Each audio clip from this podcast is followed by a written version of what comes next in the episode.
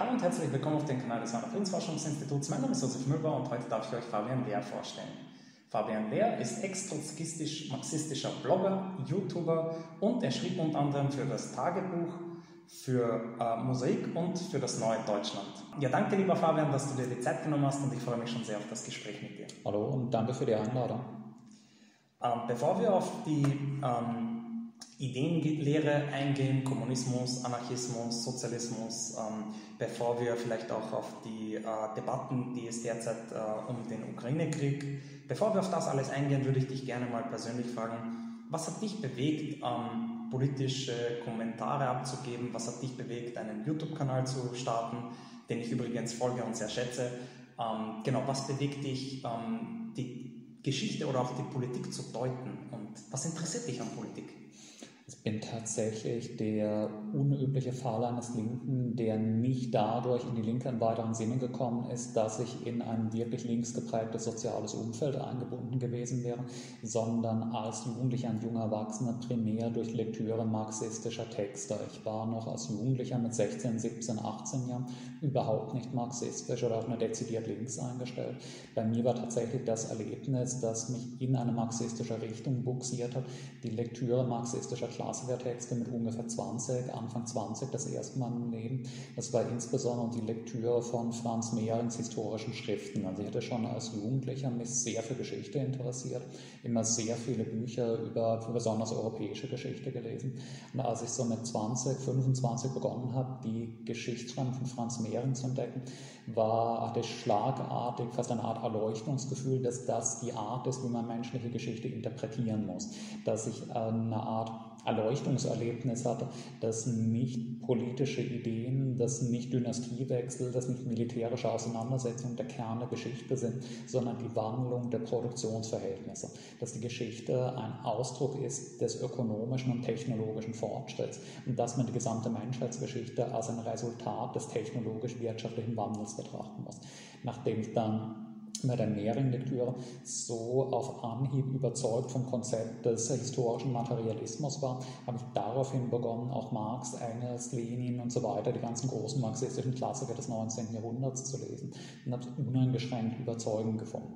Es war bei mir dann erst mit Mitte 20, dass nachdem ich durch Lektüre zu einem überzeugten Marxisten geworden bin, ich begonnen habe, Ausschau zu halten nach Organisationen, die diese Ideen vertreten und ich bewusst, als ich dann nach Wien Berlin gezogen bin, eine marxistische Organisation gesucht habe, in der ich Mitglied werde, nachdem ich bereits davon überzeugt gewesen bin. Das heißt, obwohl ich selbst aus einer proletarischen Familie, aus einer Arbeiterfamilie mit einer auch ausgeprägten gewerkschaftlichen Tradition kam, bin ich selbst links geworden, eigentlich nicht durch biografische Erlebnisse, sondern tatsächlich durch marxistische Lektüre. Okay, sehr spannend. Ähm, und war auch bei dir der Drang, dass du etwas verändern möchtest, dass du sagst, okay, wir haben viele Kriege, wir haben multiple Krisen, ähm, Umweltkrise, äh, Krise der politischen Repräsentation, ökonomische, soziale Krisen etc. Ähm, war auch bei dir die Motivation da, ich muss ein bisschen was verändern oder ich würde mir eine ja, Transformation wünschen? Sicher, also es war sicher äh, der Eindruck, den ich durch die marxistische Lektüre gewonnen habe, dass es tatsächlich einen Schlüssel gibt, die Verhältnisse zu verändern, denen man lebt, dass man nicht willenlos und fatalistisch ausgesetzt ist in auf einen einwirkenden Gewalten, sondern dass es die Möglichkeit einer wissenschaftlichen Erforschung, Erkenntnis der Gesetze gibt, nach denen Gesellschaft funktioniert und dass, wenn man diese Gesetze verstanden hat, man die Gesellschaft auch bewusst nach seinen Zielen beeinflussen und verändern kann. Es war bei mir auch nicht, wie es bei vielen Linken aus eher bürgerlichen Schichten so ist, ein abstrakter Idealismus nach einer besseren Welt, sondern ich kam ja aus einer proletarischen Familie, kam aus einer Industriearbeiterfamilie. Ich war, als ich als Erster aus meiner Familie aufs Gymnasium gekommen bin, als ich als Erster ein Studium begonnen habe, als ich als Erster aus meiner Familie in ein anderes Land gezogen bin, konfrontiert mit der Realität der Klassengesellschaft. Ich habe eigentlich erst, als ich aufs Gymnasium gekommen, als ich zu studieren begonnen habe, am eigenen Leib erfahren, dass es tatsächlich eine brutale Klassenspaltung der Gesellschaft gibt und wie schmerzhaft das ist, dass es notwendig ist, es zu beenden. Nicht nur aus abstraktem Interesse für das Wohl der Menschheit, sondern weil ich einfach wusste, weil ich erfahren hatte und sah, dass meine gesamte Familie, dass ich selbst und meine gesamte Verwandtschaft niemals in diesem bestehenden Gesellschaftssystem die Möglichkeit auf ein dauerhaft gesichertes und gutes Leben haben würden. Es war nicht ein abstrakter Idealismus, dass ich für ein abstraktes Kollektiv namens die Menschheit eine bessere Welt wollte, sondern mir klar war, dass mir persönlich, dass meiner gesamten Familie und meinem Umfeld in diesem Gesellschaftssystem niemals eine dauerhaft gesicherte Existenz offenstehen wird. Das ist die einzige Möglichkeit, wie ich und alle Menschen, die ich in meinem Umfeld kenne, tatsächlich ein gutes Leben führen können, die Überwindung dieses Wirtschaftssystems und der Aufbau einer neuen Gesellschaftsordnung ist. Sehr spannend. Ähm, was genau du darunter verstehst, werden wir auch in Kürze eingehen. Ähm, vorher, was hat dich bewegt zu studieren oder was hast du studiert? Äh, Philosophie und Kunstgeschichte. Ich habe 2000 äh, im Wintersemester 2008-2009, glaube ich, begonnen, in Wien Philosophie und Kunstgeschichte zu studieren. Äh, ich war der Erste aus meiner Familie, der aufs Gymnasium geschickt wurde und der dann ein Studium begonnen hat. Das war für mich absolut nicht selbstverständlich, ein Studium zu beginnen.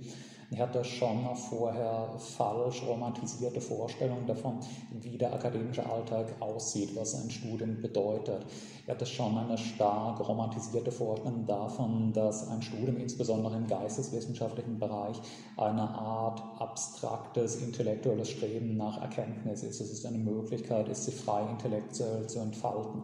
Und mir schon erst im Studium klar wurde, dass es einfach eine modernisierte Form der banalen Berufsausbildung ist und dass es auch nicht wirklich eine realistische Möglichkeit gibt, im Bereich der Kunstgeschichte, der Philosophie einen Lohnerwerb zu finden. Dass es eigentlich eher eine Luxusspielerei ist, die mir meiner sozialen Herkunft nach gar nicht zukommt. Ich hatte danach schon die Erfahrung, dass die große Mehrheit der Studierenden in meinen Studiengängen aus eher privilegierten bürgerlichen Familien kommen und klar ersichtlich war, dass sie das Studium betrieben haben, teilweise als eine Privatliebhaberei, teilweise um sich die notwendigen Umgangsformen in den sie erwartenden gesellschaftlichen Kreisen zu verschaffen. Dass es aber eher ungewöhnlich war, dass jemand ein Studium mit Kunstgeschichte einschlägt, der nicht nur keine konkrete Perspektive eines Gelderwerbs dadurch hat, sondern auch keine wirkliche Alternative, den kein abfederndes soziales, sozioökonomisches Netz erwartet, wenn er ein Studium abgeschlossen hat, mit dem er wenig anfangen kann. Es ist schon so, dass das Studium auch mal ein Bewusstsein der Klassenspaltung der Gesellschaft sehr verschärft hat, weil ich einfach vorher teilweise schon im Gymnasium, aber dann noch stärker natürlich im Studium das erste Mal in einer Situation war, wo es etwas Ungewöhnliches war, aus einer proletarischen Familie zu kommen, statt der Normalfall. Hm. Ich kann das nachfüllen, mir geht es ähnlich. Ich bin der Erste, der ein Buch äh, veröffentlicht hat. Ich bin der Erste, der eine Uni besucht hat und ähm, ja, ich kann das nachvollziehen. Und ähm, ich habe ähm, teilweise auch eine romantisierte Vorstellung gehabt von Uni. Ich dachte immer, das ist so ein herrschaftsfreier Raum des, der Kreativität und des Austausches.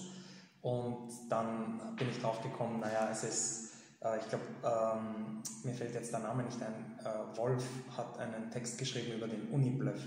Und ähm, da skizziert er natürlich, dass viele Verhaltensmuster auch Etiketten sind, die eigentlich nichts zur Wissensproduktion beitragen. Und ähm, ja, es gibt viele unsichtbaren und auch teilweise sichtbaren Mauern innerhalb der Uni. Also ja, Zugänge ist, und, und, und. Es ist ja nicht nur kein herrschaftsfreier, es ist ja ein herrschaftsreproduzierender Raum. Es ist mir eigentlich schon erst einerseits durch die persönliche Erfahrung des Studiums, andererseits dadurch, dass ich kurz darauf Marxist wurde, klar geworden, dass der gesellschaftliche Zweck der Universität eben die Elitenproduktion für die Führung der kapitalistischen Gesellschaft darstellt. Dass die Universität einerseits den Zweck hat, in den beispielsweise naturwissenschaftlichen, technischen und Verwaltungsstudiengängen eben konkret das Führungspersonal der kapitalistischen Gesellschaft auszubilden und in den geisteswissenschaftlichen Fächern das Ideologie reproduzierende Personal dieser Gesellschaft. Das ist der Grund, dass Staaten Millionen und Milliarden Euro für die Aufrechterhaltung geisteswissenschaftlicher Fakultäten ausgeben.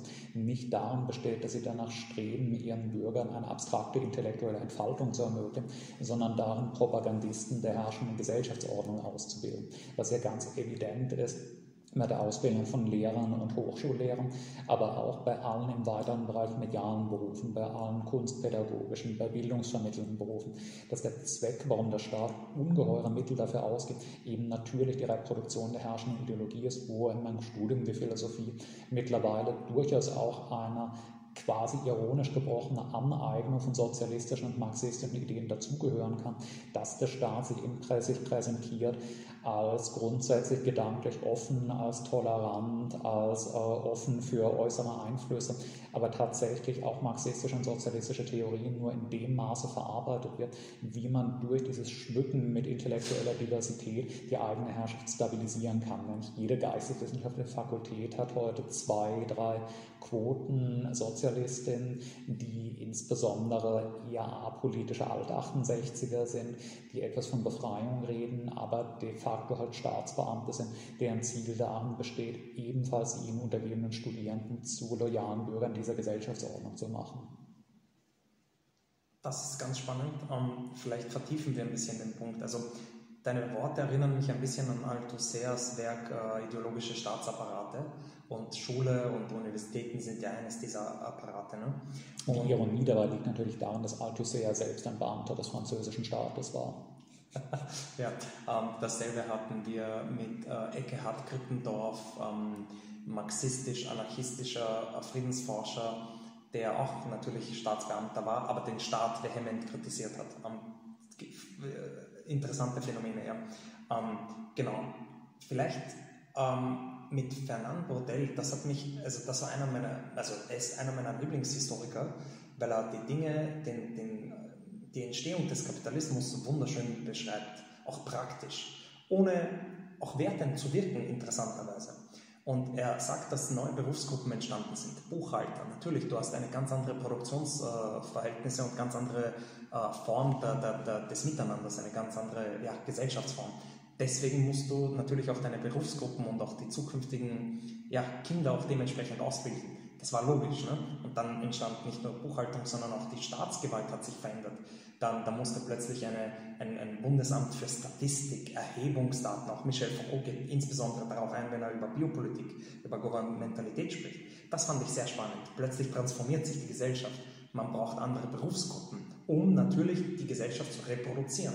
Also ich würde per se mal nicht so, ähm, wie soll ich sagen, es ist die Logik des Menschen, um sich selber zu reproduzieren. Und von diesem Prozess, den du ansprichst, des Übergangs vom Spätmittelalter zur frühen Neuzeit, der Entstehung der bürgerlich-kapitalistischen Gesellschaft, darauf datiert ja auch die Entstehung der Universität in dem Sinne, wie wir es heute verstehen. Sie war zu diesem Zeitpunkt natürlich auch ein durch und durch äh, emanzipatorisches, progressives Projekt.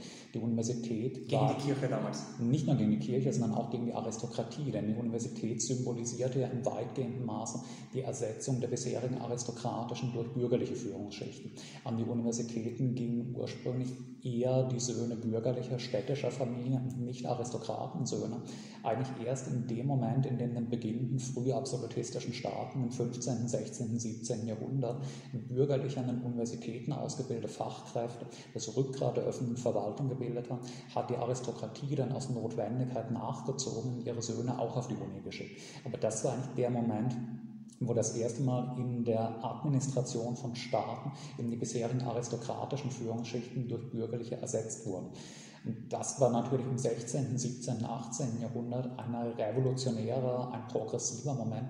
Die Universitäten haben seit dem 15., 16. Jahrhundert die Funktion beibehalten, dass sie Symbol und Voraussetzung der bürgerlichen Klassenherrschaft sind. Weil man im 16. Jahrhundert noch nicht von einer vollendeten bürgerlichen Klassenherrschaft sprechen kann.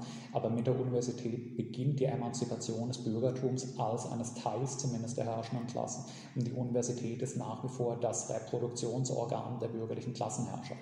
Auch natürlich die Situation heute dramatisch anders ist durch die Explosion der universitären Bildung im 20. Jahrhundert, wo wir jetzt eine Situation haben, dass in den meisten hochentwickelten Staaten 30, 40, teilweise 50 Prozent eines Jahrgangs ein Studium beginnen, aber an diesem Punkt wächst es auch nicht mehr wirklich. Wir haben jetzt in den 50er bis 80er Jahren eben die Bildungsexplosion in Europa gesehen, dass der Anteil der Angehörigen eines Jahrgangs, die studieren, von so 5 bis 10 Prozent auf so 30 bis 50 Prozent gestiegen ist. Seit 20 bis 30 Jahren haben wir jetzt aber eine weitgehende Stagnation. Wir haben jetzt eine Situation, wo in den meisten hochentwickelten Staaten es quasi eine Zweiteilung der Gesellschaft gibt. Es gibt eine obere Hälfte, die an Universitäten für Führungs Führungspositionen ausgebildet wird und eine untere Hälfte, die für die Handlangertätigkeiten rekrutiert wird, beziehungsweise im staatlichen Wohlfahrtssystem landet. Wir haben jetzt nicht mehr wirklich eine 5%-Elite, wie es im 19. Jahrhundert der Fall war, sondern mehr eine Zweiteilung der Gesellschaft in eine Führungshälfte und eine Dienerhälfte. Mhm. Ähm, sehr spannend. Mir ist aufgefallen, ich ähm, mach, arbeite jetzt gerade an meinem PhD im Bereich der Politikwissenschaft, äh, studiere nebenbei Philosophie. Und was mir aufgefallen ist, oder vielleicht ist das ein Wiener Phänomen oder ein österreichisches Phänomen, ähm, diese zwei Institutionen und auch vom Aufbau des Curriculums ist es sehr, sehr kritisch. Also nicht so kritisch, herrschaftskritisch, wie ich mir das wünschen würde im anarchistischen Sinne, weil eben Kropotkin, Emma Goldman, Alexander Bergmann, was weiß ich, Prodaun, Bakunin, das, diese Texte wirst du nicht finden, Im, weder im Curriculum, hin und wieder wirst du es irgendwo am Rande in einer Seminararbeit, keine Ahnung, von irgendeinem ja, kritischen Studenten äh, irgendwo lesen, aber ja, es ist weder Teil des Curriculums, auch nicht wirklich solche radikalen Feministinnen wie Audre Lorde, die nicht nur über Feminismus oder Rassismus als Einzelfänomene sprechen, sondern im Zusammenhang mit Kapitalismus, im Zusammenhang mit Klasse in Verbindung bringen. Und das ist selten. Ähm, nichtsdestotrotz sind sie relativ kritisch, finde ich. Wo wir diskutieren könnten, wäre vielleicht so natürlich Rechtswissenschaften, die Wirtschaftswissenschaften, Klassiker mit der Neoklassik. Und selbst dort gibt es einen, einen interessanten Professor, äh, Gerhard Senft. Ah, genau. Und selbst dort ist ein Anarchist, ähm, äh, Gerhard Senft also was ich damit sagen will ist, ähm, vielleicht, du würdest es vielleicht so sagen, okay, das sind die Ausnahmen, was vielleicht auch stimmt. Unbedingt. Also Zunächst einmal muss ich sagen, als ich an der Uni Wien Philosophie studiert habe, ich hatte nicht ganz denselben Eindruck von der Uni Wien. Es kann natürlich sein, dass die Politikwissenschaft deutlich weiter links steht, aber die Philosophie war zumindest als ich 2008, 2009 zu studieren bekommen, eine eher konservative Fakultät. Es gab natürlich die Handvoll Quoten-Sozialisten mit ein paar Alt-68er, Josef Rehmann, zum kennst du vielleicht, der damals schon seit Jahrzehnten Lehrveranstaltungen hat, ich glaube seit den 70ern immer dieselbe Lehrveranstaltung bis in die 2010er. Aber die Mehrheit der Dozenten an der Philosophie war eher konservativ. Es gab natürlich durch die historische Tradition Wiens einen gewissen Schwerpunkt auf äh, moderne, auf Wiener Kreis, äh, auf den Wittgenstein, auf Erkenntnistheorie des 20. Jahrhunderts und so andererseits, aber auch ziemlich viel deutschen Idealismus, klassische antike Philosophie. Also in meiner Zeit, als ich studiert habe, war schon moderne Philosophie eher unterrepräsentiert gegenüber antiker und vormoderner Philosophie. In der modernen Philosophie die links- oder gar marxistisch orientierte nicht wirklich präsent. Also ich hatte zwei oder drei Lehrveranstaltungen, in denen marxistische Theoretiker überhaupt behandelt werden. Und das war eher in einer nicht dezidiert antikommunistischen Weise, aber in einer Weise, die sie durch historische Kontextualisierung zu einem historisch abgeschlossenen Phänomen zu deklarieren versucht, das man jetzt aus dem historischen Rückblick behandeln kann. Also ein Teil unserer Geistesgeschichte, der aber jetzt so abgeschlossen ist wie Platon oder Thomas von Aquin. Etwas, das nichts mehr mit unserer Lebensrealität zu tun hat, sondern dass wir so ein Histor interessantes historisches Phänomen studieren können. Mhm. Aber ich glaube ohne Zweifel, dass es in vielen europäischen und vielen westlichen Städten in geisteswissenschaftlichen Fakultäten auch einen ausgesprochen kritischen Geist mit sogar einer ausgeprägten Staatskritik gibt. Das ist zum Beispiel, glaube ich, schon in den meisten deutschen oder französischen Universitäten tendenziell stärker sogar als in den österreichischen. Aber ich glaube auch nicht, dass es unbedingt der Charakterisierung der Universität widerspricht, die ich vorhin entworfen habe. Denn es gibt doch nichts, was eine herrschaftsstabilisierende Institution so sehr stärkt wie die kritische Inkorporation der Kritik an ihr. Es ist viel, viel ineffizienter, wenn man mit einem dummen, brutalen Zensurregime versucht, alle kritischen Stimmen zu ersticken, statt die kritischen Stimmen in sein Herrschaftsapparat zu integrieren. Das ist ja das, was wir ganz stark mit der 68er-Bewegung, mit dem berühmten Marsch durch die Institutionen gesehen haben, dass eben die allermeisten Vordenker, gerade die sich damals am rebellischsten und widerständigsten gebärdenden Vordenker der 68er, letztlich alle geendet sind als Beamte, Würdenträger, als Honoration, als gefeierte Persönlichkeiten der BRD und des bundesdeutschen Establishments. Das war auch in Frankreich ähnlich, das war in den USA ähnlich, das hat sich in einer vergleichbaren Form in allen westlichen Staaten vollzogen. Man sieht eigentlich immer, Gesellschaften, die wirklich zu stumpf brutaler Repression greifen, sind Gesellschaften, die auf einer extrem fragilen Grundlage stehen. Die heutigen imperialistischen Staaten der zweiten Hälfte des 20. Jahrhunderts standen aber nicht auf einer fragilen Grundlage. Sie hatten es nicht nötig, dass sie zu derart primitiven Mitteln greifen, dass sie ihre Staatskritiker in den Kerker sperren. Es ist viel effizienter, wenn man seine Offenheit, wenn man seine Toleranz, wenn man seine Aufgeschlossenheit gegenüber kritischen Ideen dadurch demonstriert, dass man seine prominentesten Kritiker zu hoch hochbezahlten Honorationen macht, eben wissen, dass sobald die Leute diese Position einnehmen, sie überhaupt kein subversives Potenzial mehr haben.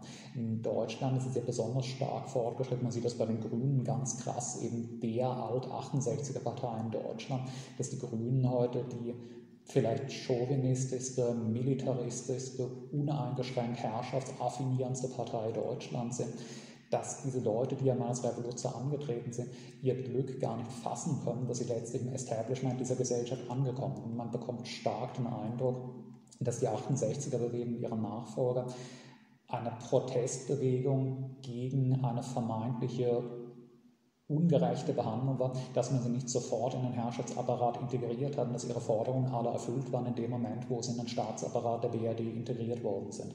Ich glaube, es gibt einfach nichts Klügeres, was ein einigermaßen auf einem stabilen Fundament stehender Staat machen kann, als zu demonstrieren, dass er für Kritik, die im Rahmen bleibt, offen ist. Und das sehen wir heute darin, dass auch im Linksliberalismus, in grünen Kreisen im weiteren Sinne, eben durch diese gelungene Integration von Kritik andererseits die Begeisterung für Maßnahmen gegen sogenannte Hassrede, gegen tatsächlich radikale Kritik in der Gesellschaft wächst, dass wir das typische Phänomen haben von linksliberalen Alt-68ern, die es gleichzeitig gleichzeitig super finden, wiederum eine Medienzensur beispielsweise auf Social Media einzuführen gegen Hassrede, was eben bedeutet Kritik, die noch nicht in den Herrschaftsapparat integriert worden ist.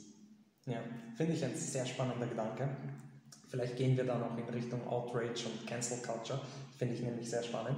Vorher ein Gedanke, ähm, der Liberalismus ist wirklich eine sehr spannende Bewegung, die ja mit der Französischen Revolution quasi geboren wurde, in diesem bürgerlichen Kampf gegen Absolutismus einerseits, äh, Totalitarismus andererseits, aber auch gegen eine, gegen eine, ähm, gegen, äh, so eine, eine Volksherrschaft, also gegen eine plebejische oder jakobinische äh, Herrschaft. Und es ist eine Doppelbewegung, also gegen oben und gegen unten. Das ist ganz faszinierend. Ähm, und die Idee ist aus meiner anarchistischen Perspektive im Kern eine gute, nämlich Freiheit. Freiheit gegenüber allen Staats- und, und Herrschafts-, äh, ähm, alle, alle die Person einschränkenden äh, Herrschaftsmechanismen. Also der Grundgedanke, wenn man sich Kant anschaut, das ist nicht falsch, finde ich. Aber er greift zu kurz und vor allem der heutige Liberalismus ist ja sowieso, der hat ja mit dem, mit dem Oldschool-Liberalismus, mit, mit den Theorien wenig zu tun. Da würde ich teilweise widersprechen. Ich würde nicht einmal sagen, dass der Liberalismus, wenn man ihm den klassischen Liberalismus des 18., des frühen 19. Jahrhunderts, der amerikanischen französischen Revolutionsära vergleicht, sich wirklich verraten hat. Der Liberalismus musste konservativ werden in dem Moment, in dem er auf voller Linie gesiegt hat. Es ist klar, dass eine politische, dass eine ideologische Bewegung, die ursprünglich revolutionär ist, konservativ werden muss, wenn sie auf voller Linie gesiegt hat und die Herrschaft übernommen ist. Wir leben ja seit dem spätestens der zweiten Hälfte des 19. Jahrhunderts in den imperialistischen Metropolen, in Gesellschaften, in denen das Programm des klassischen Liberalismus verwirklicht worden ist. Und der Liberalismus schon des 18. Jahrhunderts war bereits eine mehrheitlich nicht egalitäre Bewegung. Wenn man sich in der amerikanischen liberalen Bewegung ansieht, da war jemand wie Thomas Paine ein Außenseiter und nicht der Mainstream. In der französischen liberalen Bewegung war jemand wie Robespierre, war noch extremer jemand wie Marat, nicht der Mainstream, sondern ein Außenseiter. Es ist schon für den äh, amerikanischen Liberalismus eher die George Washington-Linie typisch gewesen. Es ist für den französischen Liberalismus die girontistische Linie viel typischer gewesen. Beide in beiden revolutionären Bewegungen haben die revolutionären Ränder, insbesondere in Frankreich, kurzzeitig das Oberwasser gewonnen.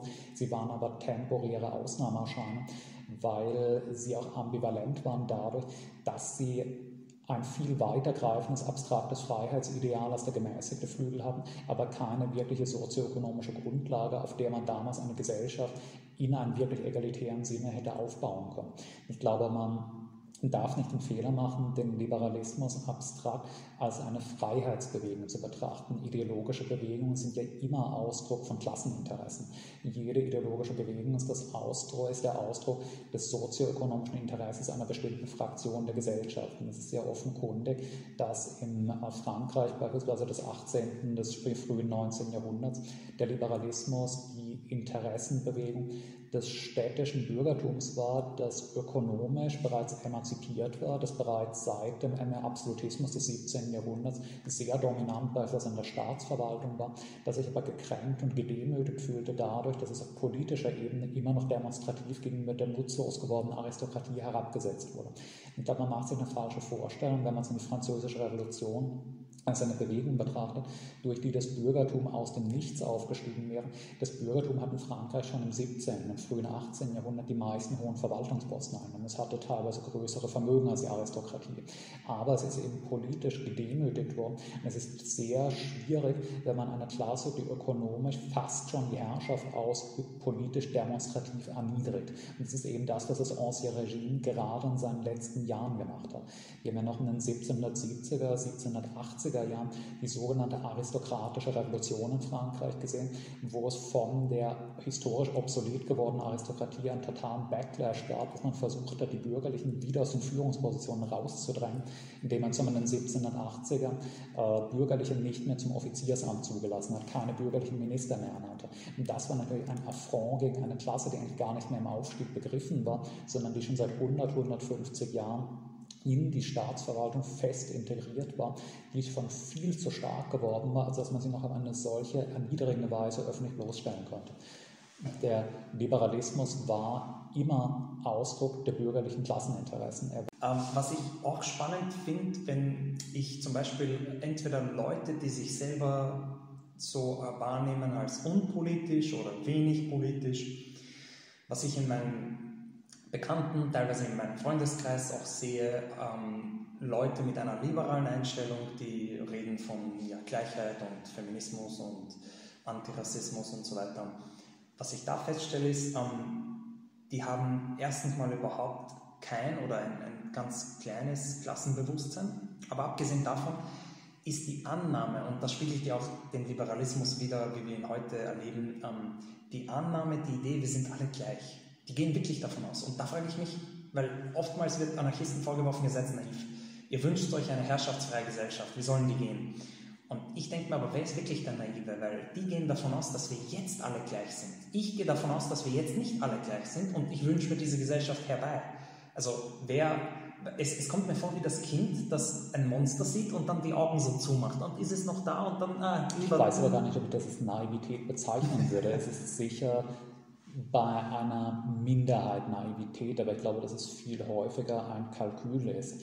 Der Liberalismus als eine heute herrschende Ideologie, als eine seit langer Zeit herrschende Ideologie, hat ja natürlich ein Interesse daran, darzulegen, dass die rhetorisch verbrämte, egalitäre äh, Phraseologie aus dem 18. und 19. Jahrhundert heute verwirklichte Realität sei.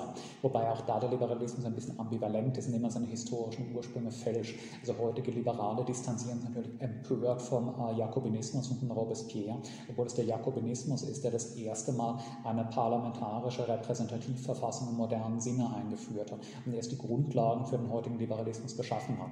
Der heutige Liberalismus verleumdet und verfälscht seine eigenen revolutionären Ursprünge. Er möchte gerne suggerieren, dass er quasi als ein Gottesgeschenk vom Himmel gefallen sei, es aber nie notwendig gewesen sei, eine blutige Revolution zu führen, um ihn durchzusetzen. Aber der heutige Liberalismus als eine seit langem etablierte und herrschende Ideologie hat natürlich ein Interesse daran, so zu tun, als ob seine egalitäre Rhetorik aus dem 18. Jahrhundert eben heute verwirklichte Realität sei. Der Liberalismus bzw. intelligente, bewusste liberale Ideologen wissen natürlich, dass ein Gesellschaftssystem in einer massenmedialen Gesellschaft nicht argumentierbar ist, indem man darlegt, die Realität dieser Gesellschaft ist, dass 10% Kapitalbesitzer, 90% für sie arbeitende Menschen beherrscht. Jeder weiß, dass es kein Programm ist, das man explizit artikulieren kann. Die Bevölkerung stimmt zu und findet super. Man muss natürlich so tun, als ob es überhaupt keine Machtunterschiede, als ob es überhaupt keine Hierarchien innerhalb dieser Gesellschaft gäbe und wir alle in ein Boot setzen und gemeinsam am Ausbau und Erfolg dieser Gesellschaftsstruktur arbeiten. Der Liberalismus hat heute ein Stadium erreicht, indem er, ohne sich selbst zu demontieren, seine eigene Realität gar nicht aussprechen kann. Es ist natürlich so, dass eher unpolitische, auch mit historischen Themen wenig vertraute Menschen einfach aus Naivität dieser Ideologie auf den Leim gehen, aber die massiv lauten liberalen ideologischen Stimmen, die wir in den großen Medien, in den Tageszeitungen, in Diskussionsrunden sehen, das ist, glaube ich, keine Naivität, das ist eine bewusste Herrschaftslegitimierung und eine bewusste Verfälschung der Realität, um die eigene Klassenherrschaft zu beschönigen. Ja. Ähm, ein sehr spannendes Buch, was äh, historisch dann auch äh, sehr in die Tiefe greift, ist äh, vom italienischen, äh, ich glaube, äh, vor wenigen Jahren verstorbenen ähm, italienischen Professor Domenico Losurdo. Und der hat ein super Werk geschrieben über den, über den äh, Liberalismus. Ähm, nur so mal an dieser Stelle erwähnt. Ähm, was ich spannend fand, ist, weil du gesagt hast, wie die an die Macht gekommen sind, wurden die konservativ. Das wäre meine Kritik am, am, Realsozialismus. Also sie haben Marxismus propagiert und ähm, auch ähm, meine Kritik an Lenin und, und Trotzki, äh, als sie zum Beispiel Machno auf dem Gewissen haben, die, die ukrainisch-anarchistische, autonome, wirklich basisdemokratische Bewegung. Sobald die revolutionären ähm, Marxisten an die Macht kommen, ist das erste, und das haben wir in Barcelona, äh, in, in, im Baskenland, das haben wir in, in, Spanien in den 30er Jahren auch erlebt. Äh, das erste, was sie machen, ist witzigerweise die anarchistischen, die autonomen äh, äh, äh, zu köpfen. Das ist, das ist ein bisschen so meine, meine Kritik. Vielleicht widersprichst du mir, aber da, da würde ich gerne auf diesen vielleicht Scheindualismus, vielleicht, vielleicht auch teilweise berechtigte, berechtigter Kampf innerhalb der Linken zwischen Kommunismus und Anarchismus. Ähm, wir haben im Vorgespräch gesagt, der Deckungsrahmen, der, Deckungs-, der Inhalt ist, ist fast deckungsgleich, also vom, vom, vor allem von der Vision her, so würde ich das beschreiben. Also wenn Marx spricht von einer klassenlosen Gesellschaft oder von einem absterbenden Staat oder wenn er, also äh, ja, dann, dann, dann fühle ich viel nach und, und ich kann das verstehen und Bakunin spricht ja auch von nichts anderem oder Proudhon. Die Frage ist, wie kommt man dorthin? Und ich glaube, hier unterscheiden sich die. Aber ja, vielleicht einmal auf ja, diesen Gedanken. Ich würde zuerst äh, gern kurz auf das Thema der Entstehungscharakters des Realsozialismus eingehen. Du weißt ja, dass ich aus einer trotzkistischen Tradition komme, dass ich lange in einer trotzkistischen Organisation war, mich heute nicht mehr als Trotzkisten betrachte, aber natürlich trotzdem in meiner historischen Interpretation der Sowjetunion in einer gewissen trotzkistisch geprägten Traditionslinie stehe.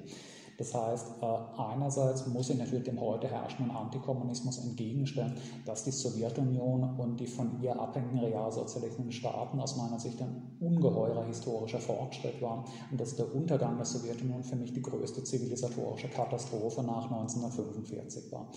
Meine Kritik am Realsozialismus, an der Politik der Sowjetunion spätestens ab Mitte der 20er Jahre besteht darin, dass der real existierende Sozialismus der Sowjetunion, den ich unironisch auch als einen Sozialismus betrachte, es war ökonomisch eine sozialistische Planwirtschaft, die Zielsetzung aufgegeben hat, von einem nationalen Entwicklungsprogramm zum Embryo einer Weltrevolution, einer Weltrepublik zu werden. Für den klassischen revolutionären Marxismus, für Marx, Engels und ganz besonders stark für Lenin war evident, dass der Sozialismus, dass der Marxismus kein Programm ist, um die Entwicklung einer bestimmten Region oder einer bestimmten Nation innerhalb des Weltsystems zu fördern, sondern das Ziel hat, eine sozialistische Weltrepublik zu schaffen, in der global die Menschheit kooperiert, um gemeinsam ein vernünftiges Wirtschaftssystem aufzubauen. Für Lenin ist aber völlig klar, dass die Sowjetunion niemals ein normaler Nationalstaat werden darf, sondern dass die Sowjetunion ein Rumpf ist der zu schaffenden sozialistischen Weltrepublik. Es war so völlig klar, dass wenn in Deutschland die Revolution siegen würde, Deutschland und die Sowjetunion sich zu einer Föderation zusammenschließen. Dass grundsätzlich jeder Staat der Erde der Sowjetunion beitreten kann und sagt, das Ziel der Sowjetunion ist, eine Weltrepublik zu werden im Laufe der Zeit. Das ist eine Zielsetzung, die meines Erachtens eben die stalinische Führung ab Mitte, Ende der 20er Jahre aufgegeben hat und die Sowjetunion betrachtet hat als einen mehr oder weniger normalen Nationalstaat, der nationale Machtpolitik betreibt, in einem Kontext, den er gar nicht mehr umstürzen will. Die Sowjetunion hat natürlich weiterhin daraufhin beharrt, in ihrem eigenen Territorium ihre Planwirtschaft beizubehalten und zu entwickeln, weil natürlich die Planwirtschaft auch die Grundlage der Macht der herrschenden stalinischen Bürokratie war. Die stalinische Bürokratie hätte in den 30er, 40er, 50er Jahren eine kapitalistische Restauration nicht überlebt. Man war darauf angewiesen, dass man selbst planwirtschaftlich bleibt. Man hat aber kein ausgeprägtes Interesse mehr daran, durch einen scharfen Konflikt mit der imperialistischen Außenwelt diese Planwirtschaft auszudehnen und global zu etablieren. Man hat natürlich immer wieder revolutionäre Abenteuer in anderen Ländern unterstützt, um sein Machtvorfeld auszudehnen war aber auch da spätestens nach 1945 an einem Punkt, wo einem zunehmend egal wurde, ob diese Staaten eigentlich marktwirtschaftlich oder sozialistisch organisiert sind. Man hat natürlich darauf geachtet, beispielsweise bei einer Kooperation mit dem arabischen Nationalismus, mit dem Nasserismus, dass man gewisse planwirtschaftliche Elemente einführt, eine größere Staatsindustrie, ein Wohlfahrtssystem und so weiter. Aber in den 50er, 60er, 70er Jahren hat die Sowjetunion auch bei ihren Satellitenstaaten nicht mal mehr darauf bestanden, dass sie wirklich eine Planwirtschaft wird. Man hat sich eben als einen Nationalstaat betrachtet, der seine Stellung im Weltsystem festigen und ausbauen will, was ja dann auch dazu geführt hat, dass zum auch die letzten Reden Stalins Anfang der 50er Jahre von Sozialismus eigentlich gar nicht mehr reden. Man spricht von Völkerverständigung, von Frieden mit dem Westen von Kooperation, mit Austausch mit der westlichen Welt. Man spricht überhaupt nicht mehr davon, wie es Lenin der Trotzki in jeder ihrer Reden getan hat, davon, dass man dieses imperialistische Ausland revolutionieren und alles imperialistische Staaten abschaffen und überwinden will. Die Sowjetunion wollte eigentlich nur noch in ihrem Machtbereich in Ruhe gelassen werden, ihr Machtumfeld ausbauen. Sie hat sich abgekoppelt vom Menschheitsinteresse. Sie ist zu etwas geworden, was mit den Interessen der Menschen außerhalb ihres Bereichs einfach nichts mehr zu tun hat. Und das ist, glaube ich, auch die Kernursache des Verfalls der kommunistischen Parteien in den 70er, 80er, 90er Jahren. Dass die Leute in Frankreich, in Italien, in Spanien, in Griechenland eben gemerkt haben, die Sowjetunion bringt mir persönlich eigentlich nichts mehr. Und die Sowjetunion hat nicht das Ziel, dass in meiner Gesellschaft eine neue Gesellschaftsordnung entsteht, was ja ganz krass war in der Endphase des Zweiten Weltkriegs und kurz danach beim Verrat der stalinistischen Sowjetunion an den realen kommunistischen Revolutionsbewegungen, die es in Griechenland, die es in Italien, Frankreich gab. Man hatte jetzt in Griechenland, dass dort 1944 die griechischen Kommunisten einen Partisanenkrieg gegen die faschistischen Kollaborateure begonnen haben, darauf dann schließlich die Briten in Griechenland gelandet sind und die Faschisten unterstützt haben, um eine kapitalistische Nachkriegsordnung zu etablieren, darauf verzichtet, diese Partisanen im Kampf gegen die faschistischen Kollaborateure ihre britischen Unterstützer zu fördern, aus Angst, da in einen Konflikt mit dem britischen Imperialismus zu kommen. Man hat darauf verzichtet, dass man die kommunistische revolutionäre Bewegung in Italien oder Frankreich fördert, aus Angst vor einem Konflikt mit den USA und hat im Gegenteil die kommunistischen Parteien zurückgepfiffen und sie instruiert, Sie müssen die von Ihnen bereits übernommenen Fabriken einer bürgerlichen Regierung mit christdemokratischer Beteiligung wieder übergeben, damit dort nationale Harmonie herrscht und der Westen kooperieren kann. Man hat in Österreich seinen Teil Österreichs bewusst aufgegeben, damit eine neutrale bürgerlich-kapitalistische Republik entsteht, als ein diplomatisches Faustpfand in verhandelnden Westalliierten. Man wäre sogar 1952 bereit gewesen, die DDR wieder zu liquidieren, sie dem reaktionären Adenauer-Regime zu schenken, damit man ein neutrales Deutschland als ein Verhandlungsfaustpfand mit der NATO hat. Also meine Kritik ist, nicht so sehr das System, das die Sowjetunion und die realsozialistischen Staaten in ihrem Innern geschaffen haben, das war ein ungeheurer zivilisatorischer Fortschritt, sondern dass sie sich von der Zielsetzung verabschiedet haben, dieses System zu einem globalen zu machen, eine sozialistische Welt zu schaffen. Mhm. Das bedeutet, kannst du es als gescheiterte Revolution bezeichnen oder ist irgendwann im Weg etwas schiefgelaufen oder liegt es an Einzelpersonen, ja. die falsche Entscheidungen getroffen haben? Also an Einzelpersonen weniger. Ich glaube, der Kern des Scheiterns der russischen Revolution, wenn man von einem Scheitern sprechen will, es hat immerhin 60 Jahre massiven zivilisatorischen Fortschritt gebracht, trotz allem, sind die Rahmenbedingungen, unter denen die russische Revolution stattfand. Man muss sich klar machen, die russische Revolution siegte im unterentwickelten, ärmsten, vom Krieg ausgeblutetsten Land Europas.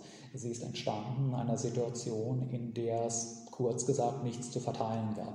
Ein Sozial eine Planwirtschaft, die etabliert wird in einer Situation der allgemeinen Armut, des allgemeinen Elends, muss repressiv sein. Man hat in der Sowjetunion sehr schnell, beziehungsweise die damals noch nicht Sowjetunion hieß, in Russland sehr schnell gesehen, dass zwar 1917 die Unterstützung der Bevölkerung für die Oktoberrevolution riesig war. Es gibt da die sehr guten Bücher von Rabinowitsch, der eine Trilogie geschrieben hat über die ersten Jahre der Sowjetunion, die Oktoberrevolution, dann Bürgerkrieg wo sehr gut nachgewiesen wird. 1917, Anfang 1918 war die Zustimmung zum Bolschewiki gigantisch in Russland. Die riesige Mehrheit der Bevölkerung hat das unterstützt und es ist total grotesk, wenn bürgerliche Historiker von einem Putsch im Oktober 1917 sprechen.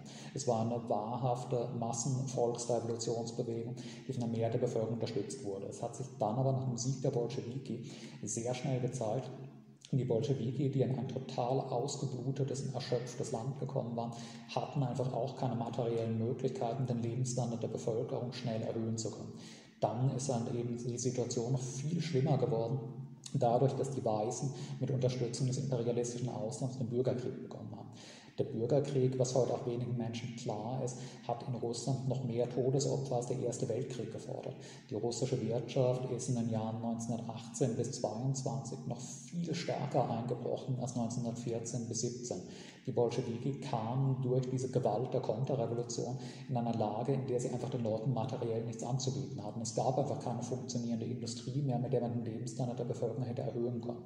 Die Bevölkerung die in ein Elend stürzte, wie sie seit Generationen nie erkannt hatte, hat irgendwann begonnen, die Schuld dafür den Bolschewiki zuzuschieben. Rabinowitsch zeigt sehr schön, dass dieser Turn eben im Laufe des Jahres 1918 erfolgt ist, dass mit hoher Wahrscheinlichkeit bei freien Wahlen 1918-19 die Bolschewiki keine Mehrheit mehr bekommen hätten. Die Bolschewiki standen damit vor der Notwendigkeit, sie können in dieser von der Konterreaktion, Revolution ausgelösten schrecklichen Situation einfach ihre Macht aufgeben und einer kapitalistischen Restauration zustimmen oder sie können sich entscheiden, dass sie vorübergehend autoritär und repressiv herrschen, um den Bürgerkrieg zu gewinnen, die Konterrevolution zu zerschmettern und nach ihrem Sieg mit der Aufbauarbeit fortzusetzen, in der Hoffnung, dass wenn der Aufbau der sozialistischen Planwirtschaft wahrhaft beginnt, man dann auch wieder Massen und Popularität gewinnt. Ich glaube, dass diese Entscheidung grundsätzlich richtig war.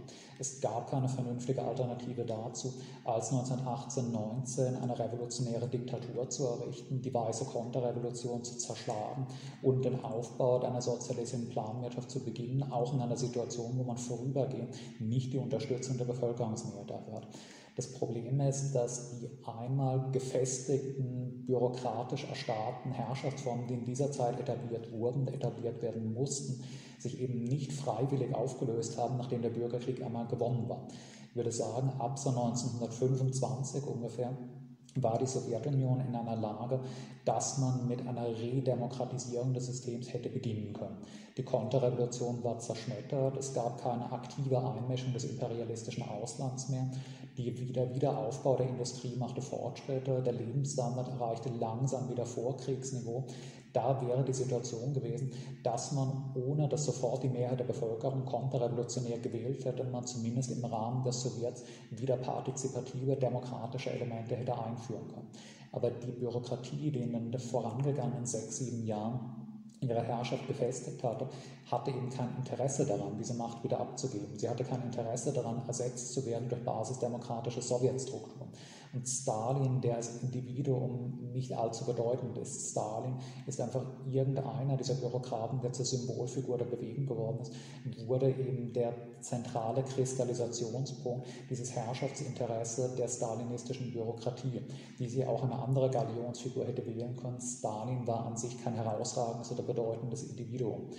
Äh, das ist eben der entscheidende Punkt. Die Frage, mit dem der Trotzkismus in den späten 20 Jahren auseinandersetzen musste, ob es, nachdem sich gezeigt hat, dass es diese Bürokratie nicht bereit war, freiwillig zurückzutreten, möglich ist, eine Revolution gegen die Bürokratie zu führen, ohne dass es zu einer kapitalistischen Konterrevolution führt, oder ob man sich mit diesem System arrangieren muss. Und ich muss ehrlich gesagt sagen, ich weiß auf keine klare Antwort. Ich halte es für sehr gut möglich, dass der Versuch einer sozialistischen, aber antibürokratischen Revolution in den späten 20er Jahren zum Untergang der Sowjetunion und seiner kapitalistischen Restauration geführt hätte. Ich habe natürlich Verständnis und Sympathie für die Gedankengänge, die Trotzki in den späten 20ern formuliert hat, aber ich halte für sehr gut möglich, dass durch die Dynamik der Ereignisse de facto Trotzki zu einem Bonaparte hätte werden können, wenn er tatsächlich Ende der 20er Jahre an der Spitze einer Revolution gegen die stalinische Bürokratie gestanden hätte. Also ich weiß nicht wirklich, ob es nach Mitte der 20er Jahre noch eine realistische Möglichkeit gab, den Kurs dieses Systems noch einmal grundlegend zu revidieren.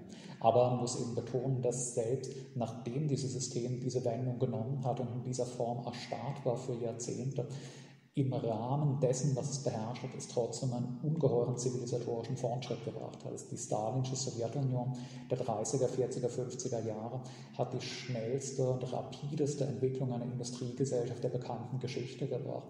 Es hat hunderte Millionen Menschen aus einem menschenunwürdigen, elenden Leben in eine moderne Industriegesellschaft befördert. Das heißt, selbst im Wissen, dass die Revolution letztlich versandet, gescheitert und degeneriert ist, war es sicher nicht schlecht, dass das stattgefunden hat. Erstens, weil es für mehrere Generationen, 100 Millionen Menschen ein gutes Leben ermöglicht hat. Andererseits, weil es bewiesen hat, dass der Aufbau des Sozialismus real möglich ist. Mhm. Ganz spannend. Ähm, ich habe eine Studie gelesen und jetzt wäre es halt spannend zu wissen, über welche Jahre, ähm, ich kann sie leider nicht zitieren, ich müsste kramen. Auf jeden Fall ähm, aus dem Gedächtnis äh, hat man verglichen, die soziale Struktur, wirtschaftliche Struktur der Sowjetunion, aber eben, ich kann die Jahreszahl nicht wiedergeben, äh, mit der westlichen Gesellschaft. Und das Witzige, die Schere zwischen Arm und Reich war nicht ganz grundlegend anders. Und das, das fand ich auch sehr faszinierend. Also, ja, aber das würde ich teilweise bestreiten. Also erstens, weil mir so ein Vergleich generell schwierig scheint, weil der Begriff des Reichtums in einer Marktwirtschaft, in einer Planwirtschaft unterschiedliche Bedeutungen hat. Geld war zwar als ein Messinstrument der ökonomischen Produktion, als ein Instrument zur Verteilung der Kaufkraft durch. Das ist etwas, was es auch in den realsozialistischen Staaten gab. Es hat aber eine andere Funktion. Es gab keine Möglichkeit der Akkumulation von Geld, um dadurch eine eigenständige Kapitalbesitz und Funktion zu erfüllen und Menschen ökonomische Abhängigkeit von sich zu bringen. Wenn man sich anschaut, die bürgerlichen Familien im Westen, ähm, die laut Oxfam, was ich fast die Hälfte des Weltvermögens ähm, äh, innehaben, äh, wenige Familien.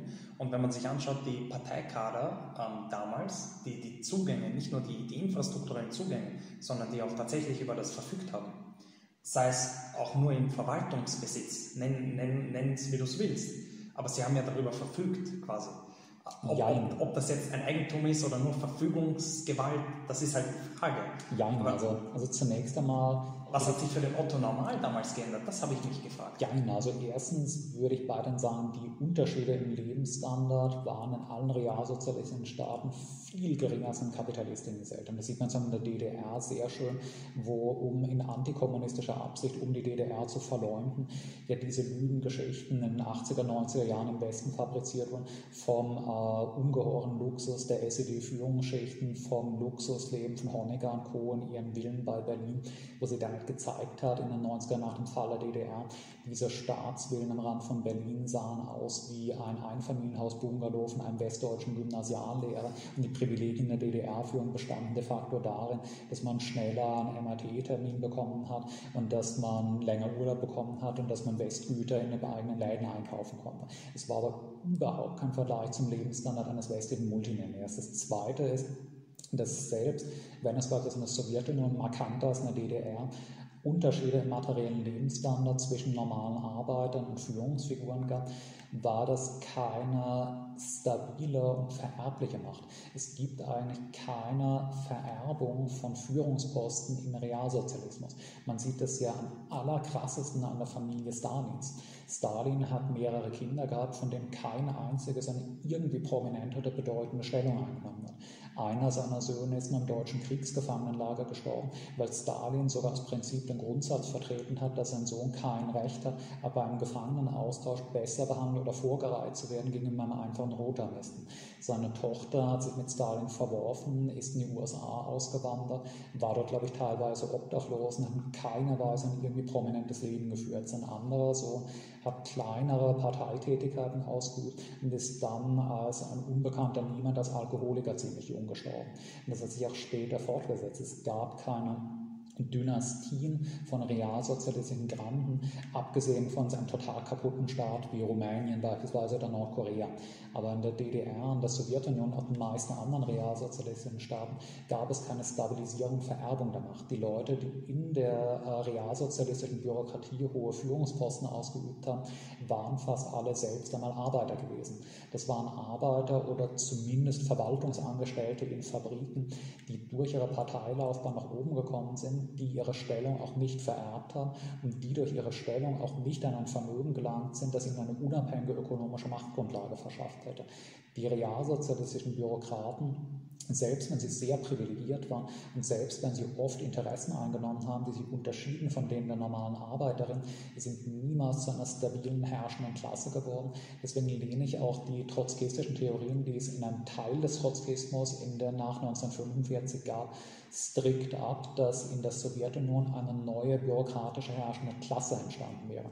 Die sowjetische Bürokratie ist immer eine Gruppe von austauschbaren Staatsbediensteten geblieben. Sie sind nie eine stabile herrschende Klasse, die Aristokratie der Bourgeoisie geworden. Mhm. Ähm, du hast ja auch eingangs erwähnt, was dich fasziniert hat, war dieser ökonomisch-technische Aspekt und, und Fortschritt und, und, und deswegen ähm, hat es dich zum historischen Materialismus gezogen. Ähm, und jetzt in deinen Analysen merke ich auch, dass dein Schwerpunkt darauf liegt. Ähm, was ich zum Beispiel auch, wenn wir das betrachten, ähm, also meine Kritik zum Beispiel auch am orthodoxen Marxismus wäre diese, dieser Fokus auf den, also dieser ökonomische Determinismus, dass zum Beispiel mit dem Wandel der Produktionsverhältnisse, zack, plötzlich kommen wir in bessere Verhältnisse. Und nichts hat uns das besser belehrt als, der Real, als viele Beispiele des Realsozialismus, wo es, also auch das, darüber kann man streiten, wie gesagt, die eine Studie, ich habe leider den Namen vergessen, also selbst wenn wir annehmen, es gab eine relative Gleichheit, ökonomische Gleichheit, dann fehlte ja dennoch die politische Gleichheit. Und ähm, dieses zentralistisch-bürokratische System hat ja jegliche Ambitionen eines freien Individuums ja fast in keinem erstickt. Also das wäre quasi meine anarchistische Position zu, zu diesem damaligen Regime. Und auch das, was ich von meiner Familie mütterlicherseits quasi so mitbekommen habe, ähm, waren keine Antikommunisten, aber sie waren gegen das Regime. Also das ist, das ist eine faszinierende Doppelbewegung, wo du die Ideale des Kommunismus beibehältst, aber sagst, okay, die Geschichte ist komplett falsch gelaufen. Also ich glaube auch, dass einer der zentralen Widersprüche des Realsozialismus, der seinen Fall schließlich mitverursacht hat, eben die klaffende Diskrepanz zwischen dem weit gediehenen Ausbau einer sozialistischen Wirtschaftsordnung und dem unterentwickelten Ausbau einer sozialistischen politischen Ordnung war. Es war ja für Lenin, es war schon für Marx und Engels in ihren Schriften, sondern über die Pariser Kommune selbstverständlich, dass der Aufbau der sozialistischen Planwirtschaft Hand in Hand gehen muss mit der politischen Emanzipation der Arbeiter, dass der Sozialismus zwangsläufig Planwirtschaft im ökonomischen und vollständige Demokratie im politischen für die Produzentin selbst bedeuten muss. Äh, es ist ein doppeltes Problem. Erstens ist natürlich die politische Unfreiheit der realsozialistischen Staaten dadurch ein Problem, dass es die Möglichkeit zur Identifikation mit dem System und damit die Zufriedenheit mit diesem System unterminiert und zu einer ständigen Oppositionsbewegung führt. Andererseits verhindert es auch die ökonomische Perfektionierung des Systems. Eine Planwirtschaft kann nur wirklich besser werden, wenn die direkt in ihr involvierten, die in ihr arbeitenden Produzentinnen selbst die Gestaltung der Produktionsbedingungen zumindest teilweise in die Hand nehmen und nicht ein vom Produktionsprozess gelöstes bürokratisches Gremium in der fernen Hauptstadt, das für sie plant. Planwirtschaft bedeutet für mich jetzt nicht eine Auflösung der Herrschaft in lauter Lokalkomitees. Es muss zentrale Planungsbehörden geben, um nationale Projekte durchsetzen zu können, um die Wirtschaft koordinieren zu können. Es braucht aber gleichzeitig eine ständige beratende und Mitsprachefunktion der Produzentin in den einzelnen Betrieben. Und das Fehlen oder der mangelnde Ausbau dieses Elements hat eben zu einer starken Entfremdung im System geführt. Man hat natürlich gemerkt in den realsozialistischen Staaten, es geht dann ökonomisch viel besser als in der vorrevolutionären Zeit, was auch dazu geführt hat, dass die realsozialistischen Staaten in den ersten Jahrzehnten durchaus eine hohe Zufriedenheit ihrer Bevölkerung erlangt haben. Andererseits hat man den Eindruck, diese Wirtschaftsordnung ist nicht mein Werk, sie ist etwas, was mir fix und fertig von einer über mir stehenden fremden Macht vorgesetzt wird. Was ja eigentlich für den ganzen klassischen Marxismus eine Hauptzielsetzung war, war eben die Auflösung von Politik als einer eigenständigen Sphäre. Man möchte keine Politik, die über der Gesellschaft thront und sie diktiert mehr, man möchte eben die Selbstverwaltung der Produzentin in den Dingen, die sie selbst angehen, die ihr Leben gestalten. Während das natürlich das war, was in realsozialistischen Staaten wirklich abgebaut wurde. Ich bin mir sicher, dass ein sowjetischer Arbeiter 1950 von seinem Staat kein weniger entfremdetes Gefühl hatte als ein westdeutscher Arbeiter 1950 der 60 gegenüber seinem Staat. Äh, ich tue mir allerdings auch gleichzeitig schwer mit dem Begriff der Freiheit, wenn man es loslöst von seiner ökonomischen Grundlage. Ich glaube, man muss sich klar machen, dass äh, die Grundlage der Freiheit die ökonomische Gleichheit ist. Es gibt keine bedeutungsvolle reale Freiheit in einer nicht partizipativen und planwirtschaftlichen äh, sozialistischen Ordnung. Man kann nicht frei sein in einer Klassengesellschaft, in der 90 Prozent der Bevölkerung, um zu überleben, die Dienstboten von 10 Prozent sein müssen. Deswegen gibt es in keiner westlichen Gesellschaft reale, bedeutungsvolle Freiheit. Wir haben den westlichen Staaten die Möglichkeit, frei zu sein in zweitrangigen persönlichen, privaten, gesellschaftlichen Fragen. Wir können entscheiden, ob wir bei Hofer oder Lidl einkaufen wollen. Wir können entscheiden, ob wir in der Türkei oder in Spanien am Strand liegen wollen. Wir können aber nicht über die realen Bedingungen unseres Lebensverhältnisses frei entscheiden. Die Sowjetunion, die anderen realsozialistischen Staaten die Basis dafür geschaffen, dass wirkliche Freiheit möglich würde, was im Westen nie der Fall war. Sie haben dieses Potenzial aber nicht verwirklicht. Das heißt, selbst in dieser Hinsicht sind die realsozialistischen Staaten trotzdem weitergekommen, als irgendein westlicher Staat es jemals hat, weil wir nicht einmal das ökonomische Fundament geschaffen haben, durch das Freiheit überhaupt erst möglich würde. Mhm. Sehr spannender Gedanke. Das heißt, ähm, genau, äh, in Bezug zu Freiheit ist mir aufgefallen, weil du gesagt hast, Freiheit alleine ähm, so abstrakt kann man nicht fassen ohne ökonomische Gleichheit. Diesen Gedanken hat ja zum Beispiel Rosa Luxemburg oder auch Bakunin geäußert. Ne? Ähm, genau, Freiheit ohne Gleichheit ist ähm, das, ist das berühmte Zitat, ich glaube Barbarei oder äh, Willkür. Nein, äh, Freiheit ohne, ohne äh, Gleichheit ist Willkür und Gleichheit ohne Freiheit ist Totalitarismus. Genau so, so ging es bei Bakunin und ähnlich hat das Rosa Luxemburg zitiert. Und einen ähnlichen Gedanken äh, gibt es im Buch von äh, Bini Adamczak, die eine weitere Komponente zu diesen beiden hinzugefügt hat, nämlich Solidarität. Ähm, also diese, dieser alte Slogan aus der französischen Revolution, Freiheit, Gleichheit, Brüderlichkeit, wurde umgewandelt quasi und, und Freiheit, Gleichheit, Solidarität oder whatever. Ähm, und genau diese drei hängen miteinander paradoxerweise zusammen. Eins geht ohne den anderen nicht. Also, und da wird insbesondere auch der Anarchismus immer, also es gibt natürlich so eine individualistische mit Max Stirner oder die äh, libertär-anarcho-kapitalistische Strömung mit Murray Rothbard und, und ähm, etc. etc. Äh, mag sein, dass es die gibt, aber die Haupt-, die klassische oder die breitere oder auch die mehrheitlichen Strömungen im Anarchismus, die verbinden Sozialismus und Anarchismus. Radikale Freiheit mit radikaler Gleichheit. Und ohne dem kannst du keinen Anarchismus machen. Deswegen wird Anarchismus oftmals nur als Freiheit falsch verstanden. Oder lassen wir die Gedanken, äh, ich wollte nur eine Klammer aufmachen. Ich glaube, dass äh, ich vielleicht nicht sicher bin, ob es äh, richtig wäre, da von einem radikalen Freiheitsbegriff, ich würde eher von einem naiven Freiheitsbegriff sprechen, denn äh, die Sache ist ja, solange ich in einer Welt lebe, in der es die Konterrevolution gibt, in der es den Antikommunismus gibt, in der es eine herrschende Klasse gibt, die noch nicht vollständig entmachtet oder zerstört ist oder die sich Hoffnung darauf macht, zurückzukehren, wird es die vollkommene Unfreiheit geben, wenn ich nicht bereit bin, die Fundamente der Freiheit auch mit vorübergehender Repression zu verteidigen. Ich würde zu einer Situation wie in Russland 1918, 19 keine Alternative zur revolutionären Diktatur, sondern ich würde keine Alternative zur französischen jakobinischen revolutionären Diktatur 1793 sehen. Ich werde auch in einem künftigen revolutionären Prozess für unvermeidlich haben, dass es mindestens in einer Übergangsphase so etwas wie eine autoritäre zentrale Machtstruktur geben muss, um die organisierte Konterrevolution von der Aus, an der Auslöschung der Keime der Freiheit zu hindern. Und es ist ja auch in der historischen Realität so, dass anarchistische Bewegungen überall dort, wo sie tatsächlich in eine Situation gelangt sind, wo sie über ein Territorium verfügen, natürlich sofort de facto staatliche Strukturen gebildet haben, selbst wenn sie versucht haben, sich das selbst schön zu reden, indem sie nicht von Staaten, nicht von Ministerien, nicht von Armeen und so weiter sprechen aber zum Beispiel auch die äh, russischen, ukrainischen Anarchisten im russischen Bürgerkrieg haben natürlich in den von ihnen beherrschten Regionen de facto einen Staat gebildet. Sie haben de facto Steuern eingezogen. Sie haben de facto eine staatliche Streitmacht gebildet.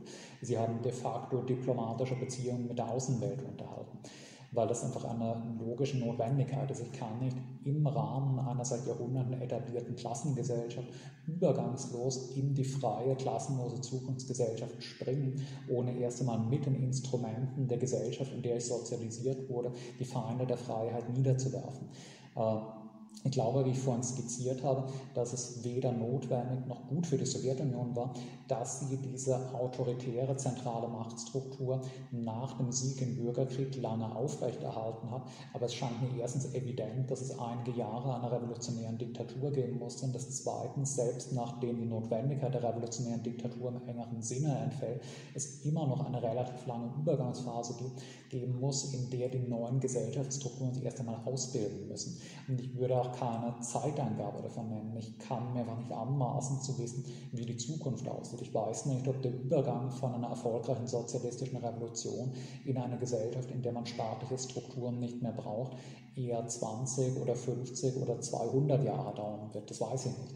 Äh, ich weiß nur, dass unvermeidlich ist, dass es sie für eine Weile geben muss und dass ja auch die Abschaffung von Staatlichkeit kein Selbstzweck ist, sondern der Wegfall der Staatlichkeit Folge des gesellschaftlichen Fortschritts ist. Es nützt ja nichts, wenn ich die Staatlichkeit abschaffe, ohne dass die gesellschaftlichen Grundlagen überwunden wurden, die die Staatlichkeit notwendig machen. Man muss daran arbeiten, dass es diese Notwendigkeit gar nicht mehr gibt, das menschliche Zusammenleben durch eine äußere Instanz zu ordnen.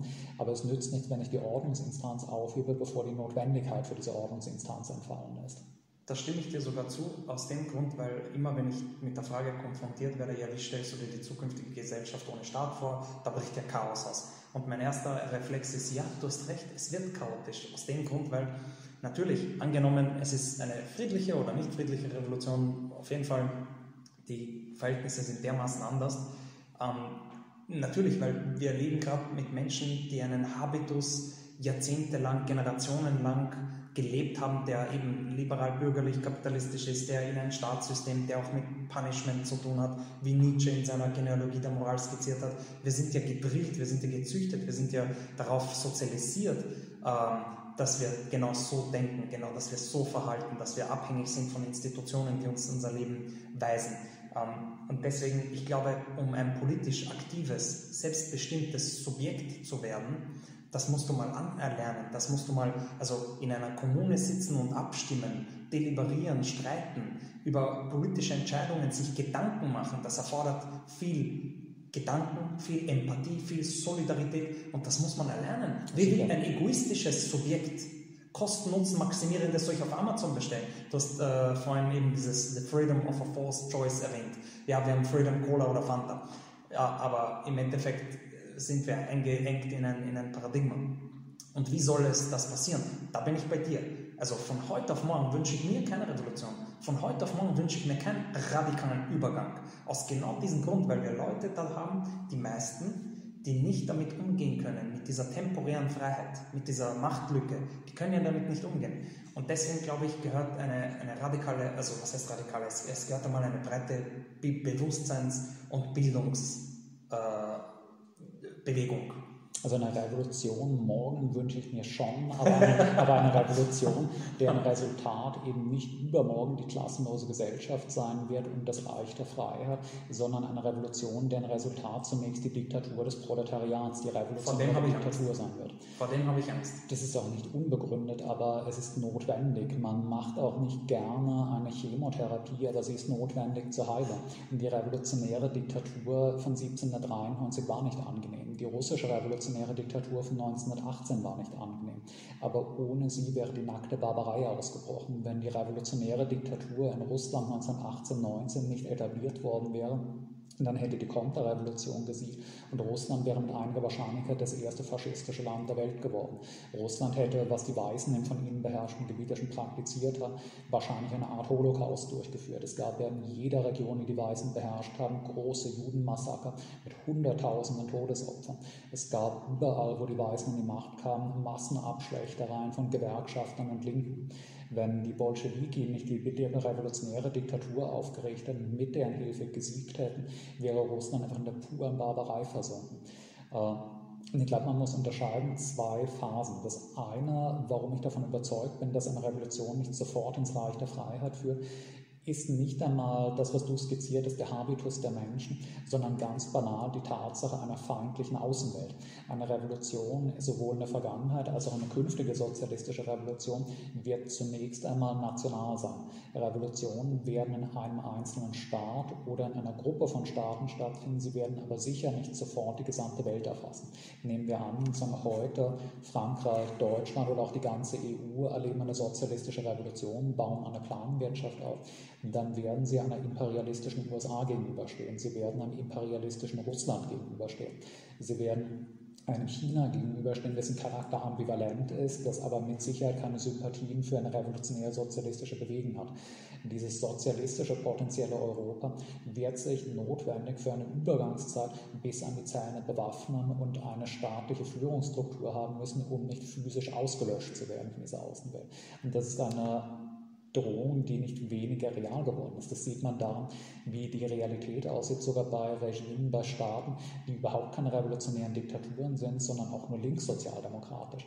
Es ist etwas, das vielen Menschen nicht bewusst ist, dass als Frankreich Anfang der 80er Jahre unter Mitterrand, also damals noch mit den Kommunisten koaliert in Frankreich, als es auch nur eine linkssozialdemokratische Wendung nahm, Frankreich nicht nur innerhalb Europas isoliert und als eine feindliche Macht mehr oder weniger betrachtet wurde. Es wurden in den USA sogar Szenarien durchgespielt einer militärischen Intervention in Frankreich, wenn diese Linksentwicklung des Landes weitergehen sollte. Das war nicht, dass man kurz vor einer Invasion stand, aber man hat sich durchaus die Möglichkeit offen gehalten, man könnte selbst gegen einen europäischen, modernen westeuropäischen Staat militärisch vorgehen, wenn er zu einem politischen Hindernis wird. Wir sehen, dass äh, in Mittel- und Südamerika so ziemlich jede linkssozialdemokratische Regierung der letzten Jahrzehnte entweder von einem amerikanisch gesteuerten Putsch oder einer halbfaschistischen Konterrevolution weggefegt wurde, von Allende bis später äh, nach Nicaragua und so weiter. Das ist etwas, was sich überall wiederholen wird. Das heißt, wir werden zunächst einmal in einer Welt leben müssen, in der das neue sozialistische Staat ein verachteter Paria und Außenseiter der Weltordnung ist und sich notwendig mit der Möglichkeit von Waffengewalt gegen diese Außenwelt verteidigen müssen wenn wir dann eine Situation erreicht haben, dass wir einmal eine sozialistische Welt haben, was schon eher eine Perspektive von Generationen als von ein paar Jahren ist, dann kann man mit dem Abbau von staatlichen Strukturen im heute bekannten Sinne beginnen. Aber dann beginnt eben das, was du skizziert hast, die Verwandlung des Habitus. Selbst wenn ich durch eine sozialistische Welt in der Lage bin, dass ich langsam die Armee abschaffen kann, dass ich die Diplomatie abschaffen kann, dass ich so dass wir ein Außenministerium nicht mehr brauchen. Selbst dann werde ich noch eine ganze Weile sowas wie eine Polizei brauchen, um Gewaltverbrechen zu unterbinden, die nicht von heute auf morgen aufhören werden. Ich werde wahrscheinlich ziemlich lange noch sowas wie Geld brauchen, nicht als ein Macht- und Akkumulationsinstrument, aber als ein Wertmaßstab für die Planung der Wirtschaft. Ich werde weiterhin sowas brauchen wie in dieser Planwirtschaft gewisse Anreize für ökonomische Aktivität. Man muss auch in einer Planwirtschaft Menschen einen Grund geben, warum sie täglich mehrere Stunden unangenehme Aktivitäten ausüben sollen. Dafür braucht man sowas wie ökonomische Anreize, dafür braucht man irgendeine Form von Geld und dafür braucht man auf einem sehr niedrigen Level auch irgend sowas wie Ungleichheit. Nicht, dass Menschen jetzt in Abhängigkeit von anderen stehen, aber es muss irgendeinen Anreiz geben, wenn ich bereit bin, eine gesellschaftlich notwendige, bei der unangenehme Tätigkeit auszuüben, dann kriege ich ein paar Urlaubstage mehr, dann äh, kriege ich eine etwas schönere und größere Wohnung. Ich brauche irgendeine Art von ökonomischem Anreizsystem, bevor ich ein Stadium erreicht habe, dass die Menschen sich so verwandelt haben, dass sie ohne jeden materiellen Anreiz das tun, was gesellschaftlich notwendig ist, weil sie sich vollkommen mit dieser Gesellschaft identifizieren und zum Schluss gelangen, dass diese Gesellschaft ihr Werk ist. Also das Ziel, das sowohl Kommunisten als auch Anarchisten anstreben, ist ja eine Gesellschaft, in der die Menschen zwischen der Gesellschaft und sich selbst keine Interessendifferenz mehr wahrnehmen, sondern sie selbst als ein Glied der Gesellschaft betrachten und fest davon überzeugt sind, dass alles, was diese Gesellschaft weiterbringt, sie selbst weiterbringt. Und das wird nicht von heute auf morgen gehen. Das mhm. wird auch von heute auf morgen nicht real sein. Ähm, ich habe eine Frage und ähm, die habe ich mir nämlich selber schon gestellt. Es ist ganz ein, vielleicht eine Aporie, vielleicht werden wir es nicht lösen, wir werden es fix nicht lösen, aber ähm, wie mit Macht umgehen. Also das Problem ist, ähm, wenn du, du hast ja jetzt mehrmals zerstören und, und, und, und ähm, eben Diktatur im, im sogar positiven Sinne äh, erwähnt. die Frage ist doch, die wir uns beide stellen, ist, wie mit Macht umgehen. Die Frage ist halt, ähm, es wird doch immer Leute geben, die anders denken, im Sinne von auch Arschlöcher. Ähm, es wird immer Menschen geben, die Herrschaft wollen, die Herrschaftsambitionen haben, die Menschen unterdrücken wollen, die vergewaltigen wollen, die morden wollen, einfach aus Lust oder damit sie sich bereichern. Und es werden sich auch historisch, die Menschheit hat das ja immer wieder gezeigt, Gruppierungen bilden, die andere wiederum unterwerfen wollen, natürlich. Und dadurch wurden die ersten Burgen gebaut und die ersten Schlösser wurden mit dem Reichtum auf dem Rücken anderer äh, und so weiter. Die Frage ist halt, wie mit solchen Menschen, mit solchen Gruppierungen umgehen.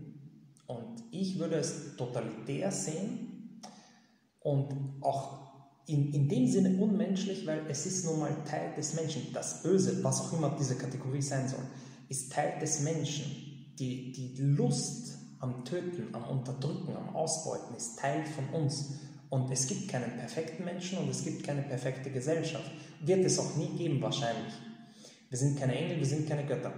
Deswegen frage ich mich, um das zu unterdrücken, wo, wo ich schon zustimme und was meine Ambitionen sind und, und wie ich Anarchismus verstehe, ist Institutionen schaffen, gesellschaftliche Formationen schaffen, wo Entfremdung auf ein Minimum reduziert ist, wo Herrschaft, wo Macht, wo Ausbeutung auf ein Minimum reduziert ist. Wir können es nie ausschließen und wir können es nie ganz verhindern. Ähm, die Frage ist, ob ähm, ob du meinst, ob ich dich falsch verstehe, ähm, wenn du meinst auslöschen, dass wir das Böse dann komplett aus der Welt schaffen.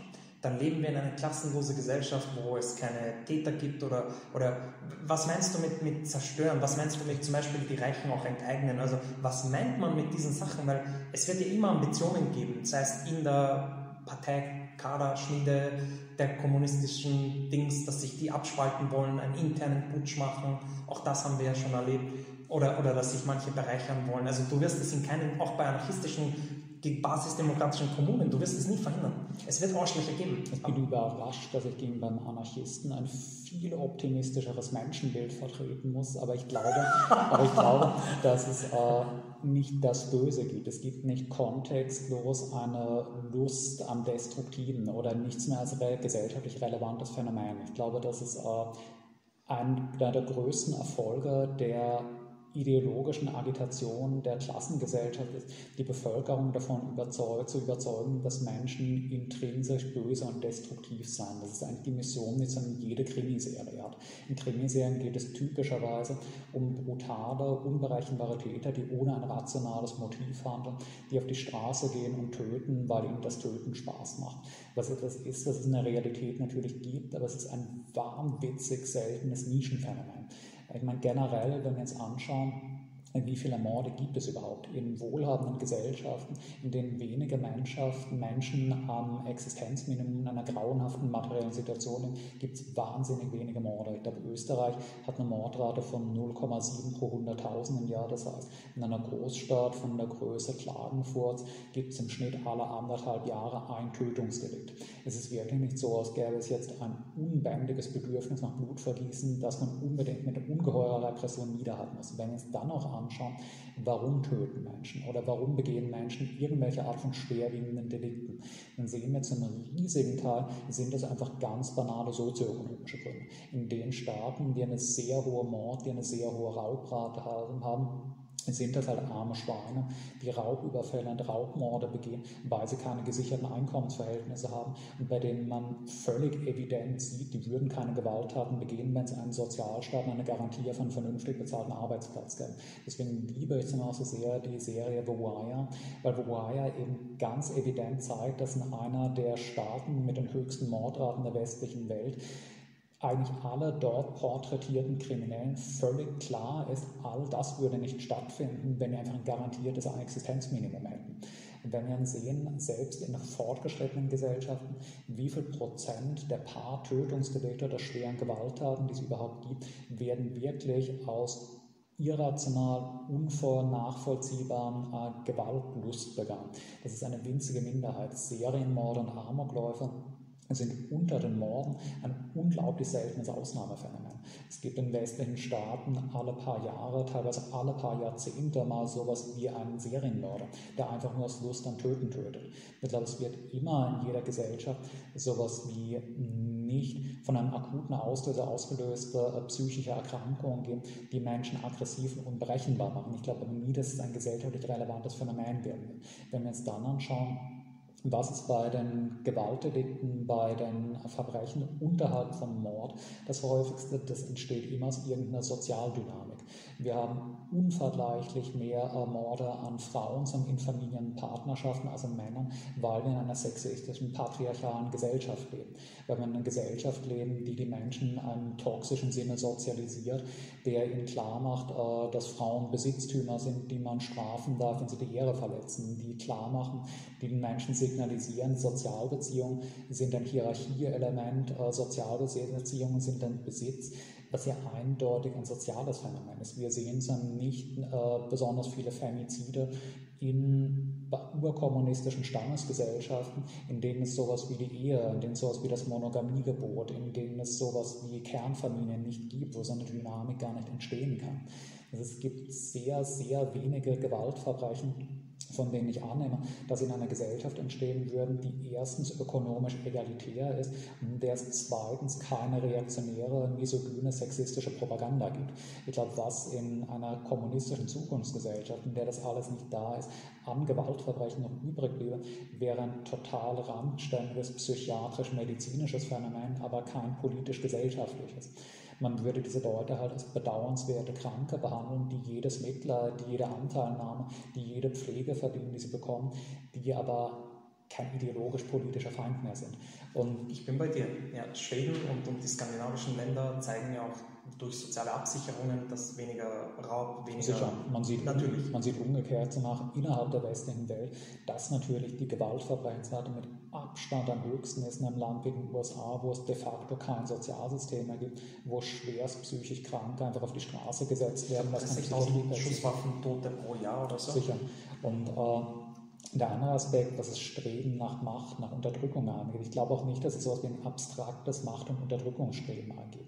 Menschen streben nach Macht, wenn sie in einer Gesellschaftsordnung leben, in der Macht oder ökonomische Macht, insbesondere ökonomische Macht, notwendig ist oder notwendig erscheint, um seine materiellen und sozialen Bedürfnisse zu befriedigen. Wir leben in einer Gesellschaft, in der eben die dauerhafte Existenzgrundlage von Menschen nicht garantiert ist, in der man weiß, die einzige Möglichkeit, dass ich bis zu meinem Tod garantiert nie gravierende Probleme haben werde, ist, dass ich ein riesiges Vermögen auf dem Konto habe. Wir leben in einer Gesellschaft, Gesellschaft in der auch soziale Integration nicht garantiert ist, in der man weiß, äh, Sozialbeziehungen sind etwas, was man verlieren kann, man kann vereinsamen, man kann am Rand der Gesellschaft landen, man kann obdachlos werden, man kann aus dem System herausfahren. Und nur eine Gesellschaft, in der diese Möglichkeit des Absturzes in ökonomische und soziale äußerste Not möglich ist, ist eine Gesellschaft, wo im Umkehrschluss man das Kompensationsbedürfnis hat, sich einen Überschuss an ökonomischer und gesellschaftlicher Macht anzuhäufen, um sich gegen alle Wechselfälle des Lebens zu schützen. In einer kommunistischen, in einer partizipativen, in einer egalitären Gesellschaft, in der das ausgeschlossen ist, wird es aber, glaube ich, so ein Bedürfnis geben. Ich könnte mir keine Situation vorstellen, wo in einer egalitären Gesellschaft im Jahr 3000, in der es kein Geld, in der es kein Privatvermögen, in der es keine gesellschaftliche Hierarchie gibt, Menschen eine Biografie Napoleons oder Peters des Großen lesen und sich abstrakt denken, ich würde jetzt gerne Kaiser sein. Höchstens ist es eine kindliche Spinnerei, aber nicht als ein reales Ziel, das Menschen vollführen. Mhm. Und wir haben heute auch nicht das Bedürfnis, dass irgendjemand außer als wenige Marotte gerne ein absolutistischer Fürst sein wollte, weil einfach die gesellschaftlichen Verhältnisse nicht mehr existieren, unter denen das irgendein reales Bedürfnis erfüllen würde. Mhm. Wenn man heute ein Streben nach Herrschaft hat, dann will man Kapitalist sein, weil das die Bedürfnisse dieser Gesellschaft befriedigt. In einer kommunistischen Gesellschaft gäbe es einfach keine physischen, keine sozialen, keine ökonomischen Bedürfnisse, für deren Befriedigung man Macht bräuchte. Wenn es in einer sozialistischen Gesellschaft sowas wie ein Streben nach Macht in den Menschen noch gibt, dann ist es der Beweis dafür, dass die Entwicklung dieser Gesellschaft noch nicht abgeschlossen ist. Und es gab natürlich ein solches Streben, zum Beispiel in realsozialistischen Staaten, dass man durchaus ein Bestreben hatte, über den Umweg der Bürokratie zu gesellschaftlicher Macht zu gelangen, zu Verfügungsgewalt über die Ökonomie zu gelangen aber eben deswegen, weil diese Gesellschaften noch eingebunden waren in eine Welt der Klassengesellschaft, mit der sie interagieren mussten, ihre ökonomische Entwicklung auch gehemmt war.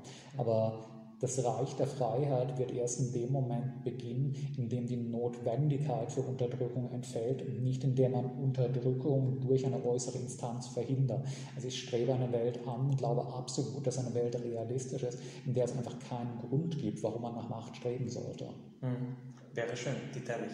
Ähm, die Frage ist, ähm, also sogar in der Bibel, äh, witzig, dass ein Anarchist einen Kommunisten die Bibel zitiert, aber ähm, in der Bibel steht ja auch, eines der Sünden ist, dass Gut oder die Frau des anderen haben wollen oder wie auch immer, ich, ich paraphrasiere, ich kann, ich kann die Stelle nicht auswendig, aber da merkt man schon, etwas vom anderen haben wollen ist eine Sünde.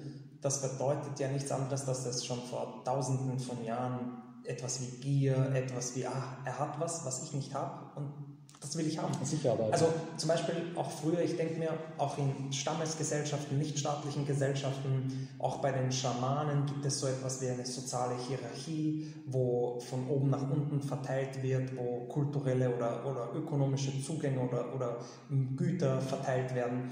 Das bedeutet, Hierarchien wird es anscheinend geben oder gibt es. Ähm, bei Schenkökonomien ist ja auch ein ganz komplexes Verhältnis von auch Verteilungsmechanismen, ähm, die nicht staatlich sind, spannend organisiert, aber nichtsdestotrotz gibt es ja auch dort etwas, was man beobachten kann. Also wenn er es haben will, dann nimmt er sich und dann gibt es vielleicht einen Schauprozess oder dann gibt es vielleicht, auch dort gibt es Gerichtsinstanzen. Ähm, also man merkt auch Kein und Abel, ne? wieder zurück zur Bibel, auch damals, Brudermord. Also äh, es wird immer irgendwas geben, wo da, und da bin ich schon Pessimist in dem Sinne, weil ich denke mir, ähm, der Mensch ist des Menschen Wolf, da bin ich bei Hobbes teilweise.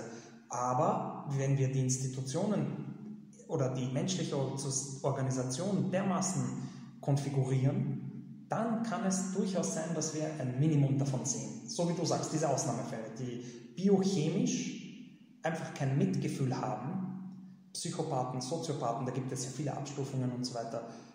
Ähm, und von den, den Aspekt, den du jetzt angesprochen hast, mit ökonomischer Gleichheit, sozialer Wohlfahrt, staatlichen Blablabla, Absicherungen, da bin ich voll bei dir. Damit äh, minimierst du die Soziopathen auf ein absolutes Minimum. Und wenn du das über viele Generationen lebst, dann glaube ich, wird das vielleicht sogar auf Null reduziert. Könnte wirklich sein. Die biochemischen die, die, die physischen, die, die einfach nicht anders können, die wirst du aber nicht los, weil das ist biochemisch. Wir sind so geboren. Und ich glaube, die wird es immer geben. Die Frage ist nur, förderst du ein kapitalistisches System, wo Psychopathen an der Macht sind, wie, sie, wie wir es jetzt haben? Ich meine, wir haben ja basically, wurscht, äh, äh, äh, lassen wir das Politiker-Bashing, aber ähm, wir haben ja ein System, das sowas fördert auch. Wie, wie, wie, wie wird man zur Elite, indem du mit den Ellbogen dich durchsetzt? Da bin ich auch voll bei dir. Also das, das, das stimmt schon. Die Frage ist nur, wie wirst du verhindern, dass dieser Trieb, dass dieser, ah, der hat eine, eine schöne Freundin oder ah, der hat einen schönen Freund, den möchte ich haben. Durch eine Intrige, durch einen Mord, durch, durch wie auch immer, will ich dieses Gut haben. Sei es ein Mann, sei es eine Frau, sei es eine Beziehung, sei es ein Haus, sei es ein Gut. Und da bin ich halt pessimistisch, ob du das jemals wegkriegst von unserer Menschheit. Ah, aber, aber die Frage ist, wie damit umgehen. Wie damit umgehen. Ich glaube, du hast zwei Punkte genannt, die eigentlich gerade mein Argument stärken. Du hast selbst das Beispiel genannt, was äh, Psychopathie, also im medizinischen und nicht im beleidigenden Sinne, als ein Mangel an Empathie, als ein Fehlen von Gewissensbissen charakterisiert, dass man ja gerade daran, dass tatsächlich in ökonomischen und politischen Führungsschichten, in bürgerlichen Klassengesellschaften Psychopathen im medizinischen Sinne krass überrepräsentiert sind, man man daran eben gut sieht, dass es kein rein biologisches, angeborenes Phänomen ist und dass wir in einer Gesellschaft leben, die die Ausprägung und die Dominanz psychopathischer Persönlichkeitszüge belohnt. Es ist unmöglich, dass man Spitzenmanager, dass man CEO eines Großkonzerns wird, wenn man ein empathischer, freundlicher, liebenswürdiger Mensch ist. Es geht nicht. Man kann kein bürgerlicher Kriegsminister werden, wenn man ein einfühlsamer, netter Mensch ist. Man kann kaum irgendeine dominante Führungsposition in einer Klassengesellschaft ausüben wenn man ein durch und durch angenehmer und mitfühlender Mensch ist. Wir leben in einer Gesellschaft, in der die Kultivierung von psychopathischen Zügen, die in Ansätzen sicher viele Menschen haben, belohnt wird. ich glaube, dass es keine biologisch determiniert hoffnungslosen Fälle gibt. Selbst jemand, der in seiner biochemisch determinierten Persönlichkeitsstruktur eine Neigung zu psychopathischen, zu unempathischen Verhaltensweisen hat, wird trotzdem dadurch konditioniert, wenn er in einer Gesellschaft lebt, in der er merkt, dass er immer dafür belohnt wird, sich empathisch und solidarisch zu verhalten und dass er Nachteile dadurch erfährt, dass er sich unempathisch verhält. Das ist das Gegenteil dessen, was wir heute sind. Und das ist die Bibel angeführt. Und ich glaube, gerade die Bibel ist ein gutes Argument dafür anzunehmen, dass diese Herrschafts-, dass diese destruktiven Züge nichts Ewiges sind. Die Bibel ist ja nun nicht in einer klassenlosen Stammesgesellschaft entstanden, sondern gerade in dieser bronzezeitlichen Übergangsphase von der ehemaligen klassenlosen Stammesgesellschaft zur frühagrarischen Klassengesellschaft. Gibt viele marxistische Autoren, auch schon im 19. Jahrhundert, Kautsky, Bernstein und so weiter, die viel über den historischen Kontext der Entstehung des Christentums und vorher auch des Judentums und des Alten Testaments geschrieben haben. Ich finde die Überzeugung sehr, ich finde die Erklärung sehr überzeugend, dass der strafende Gott des Alten Testaments, dass die drakonischen Strafgebote, die wir in den ältesten Büchern der Bibel lesen, gerade eine Repräsentation des Geistes dieser neuen Klassengesellschaft ist, die eine Drohung ausspricht gegen die noch vorhandenen kulturellen Relikte der Erinnerung an die klassenlose Gesellschaft. Man sieht eigentlich in den Strafandrohungen der Bibel, sich überschlagen in den Folter- und Mordstrafen für Eigentumsdelikte und so weiter, dass äh, das eine Gesellschaft ist, in der der Gedanke des Eigentums eine Hierarchie noch nicht gefestigt war, in der in der Bevölkerung noch eine Erinnerung, noch Reflexe an die Zeit existierten, als die Gesellschaft egalitär, unhierarchisch war und es so es den Reichtumsunterschied noch nicht gab. Man musste die Menschen noch mit drakonischer Gewalt daran erinnern, dass sie jetzt aber in einer Klassengesellschaft mit einer Eigentumsordnung leben. Es ist immer so, dass eine neue Gesellschaft die noch nicht fest kulturell etabliert ist, besonders repressiv ist. Das ist auch das, was wir vorhin schon ein bisschen angesprochen haben mit der Sowjetunion. Die ersten Jahre des Sozialismus waren auch mit Abstand die brutalsten und repressivsten. Und die Sowjetunion ist auch mehrere Generationen lang relativ autoritär und repressiv geblieben, weil eben noch massive kulturelle Reflexe der Prägung durch die kapitalistische Klassengesellschaft bestanden. Die bronzezeitlichen, die antiken Gesellschaften hatten jahrhundertelang noch kulturelle Überbleibsel der Erinnerung an die frühere klassenlose Stammesgesellschaft, die mit drakonischer Gewalt unterdrückt werden mussten. Oder wenn wir uns die Frühzeit des Kapitalismus ansehen, im 15., 16., 17. Jahrhundert haben den ersten einigermaßen entwickelten bürgerlich-kapitalistischen Gesellschaften wirklich ein Massaker an Verletzern Eigentumsordnung stattgefunden. In England, das extrem erschütternd, wenn man es heute liest, was völlig alltäglich, dass Leute öffentlich hingerichtet wurden, weil sie ein Taschentuch oder einen Apfel gestohlen hatten, weil sie auf dem Markt aus Hunger ein Stück, ein Stück Brot gebissen hatten. In einer Gesellschaft, die eben noch eine starke Erinnerung an die vorangehende Gesellschaft hat, muss man viel größere Gewalt und Brutalität in neue Gesellschaften in Erinnerung rufen. Ähm, ich glaube, das zeigt eben schön, dass es nicht für Menschen natürlich ist, nach Macht, nach exklusivem Besitz zu streben, sondern dass es etwas ist, was historisch durch einen Wechsel der Produktionsverhältnisse geboren wird und was man dann aber selbst noch generationenlang durch massive Repression einprägen muss, bis es den Menschen quasi zur zweiten Natur geworden ist. Die Tatsache, dass es heute in den westlichen Gesellschaften die Todesstrafe nicht mehr gibt, dass wir relativ selten wirklich abschreckend drakonische Strafen haben, ist gerade Ausdruck der Tatsache, dass die Indoktrination der Gesellschaft so erfolgreich abgeschlossen wurde, dass kaum jemand noch ein Bewusstsein davon hat, dass es anders sein könnte. Es ist nicht so, dass man in äh, Österreich, in Deutschland, in Frankreich in den USA heute jede Woche 100 Arme öffentlich aufhängen müsste, um den Leuten in Erinnerung zu rufen, dass man im Supermarkt bezahlen muss für sein Obst. Ja. Äh, es ist doch spannend, wie die technisch-ökonomische Entwicklung und der Fortschritt absolut nichts, aber wirklich nichts aussagen über die politische Partizipation und über Gleichheit und über auch, äh, es ist überhaupt keine in dem Sinne ethisch-moralische Kategorie, weil, wie wir sehen, auch in, in der Sowjetunion, du hast beschrieben, das war eines der rapidesten sich entwickelten äh, technologisch-ökonomischen äh, Fortschrittsgeschichten der Menschheit. Gleichzeitig sehen wir einen Kapitalismus, der eben aus, aus, aus seiner eigenen permanenten Krise, aus der er sich ja, per se befinden muss anscheinend, ähm, schöpft er immer neue Wege, sich neu zu schöpfen, sich neu, sein Gesicht neu zu wandeln. Und auch da merkt man einen Modernisierungsprozess. Die Grünen mit ihren, auch mit dieser KI-Strategie und so, die wir jetzt sehen, das ist ja auch nichts anderes als ein Modernisierungspfad, den wir jetzt gehen. Und das Interessante ist aber, äh, technologischer und ökonomischer Fortschritt sagt gar nichts aus über, wie, wie viele Menschen wir ausbeuten. Also auf dem Rücken wessen äh, wird KI eigentlich gemacht? Wo sind denn die Minen, die, die Kupferminen oder die, was weiß ich, ähm, äh, die seltenen Erden und so weiter? Und das eben, äh, wir haben wir es hier mit einem Paradox zu tun. Also wir leben in einem Wohlstand, noch nie dagewesenen Wohlstand, auch China. Der chinesische, ähm, ähm, ich glaube, Xi äh, hat das gesagt, oder war das ein Außenminister? Auf jeden Fall, äh, die chinesische Elite hat mal ein Statement rausgebracht, wir haben quasi den Hunger besiegt und wir haben einen noch nie dagewesenen Wohlstand und, und ja, mag sein äh, bei den Zahlen. Aber wo ist die politische Partizipation und auf wessen Rücken geht das? In Djibouti, glaube ich, haben sie schon die erste militärische Basis. Ähm, ich glaube, in äh, Kongo, da habe ich ein, eine Reportage gesehen, die mich äh, viele Tränen gekostet hat, ähm, wo auch China bei den äh, Schöpfungen von seltenen Erden, ich glaube, ähm, ähm, was war das für ein Rohstoff? Ähm, auf jeden Fall, äh, auch da sind die Chinesen involviert. Also Imperialismus beschränkt sich nicht auf Westen äh, und, und, und der Fortschritt basiert nun mal auf, auf Ausbeutung und billigste Ressourcen andernorts. Und da frage ich mich halt, wie können wir technologisch, ohne, ohne auch in ihren Primitivismus und Romantisierung wie Jean-Jacques Rousseau, ah, back to the nature und lass uns wieder primitiv leben, unter Anführungszeichen primitiv, ähm, ohne Technologie zu verteufeln und ohne ökonomischen, technologischen Fortschritt zu verteufeln. Wie können wir diesen Spagat wagen? Wie können wir es schaffen, uns gleichzeitig als Menschheit zu entwickeln, gleichzeitig das nicht auf Kosten anderer zu machen?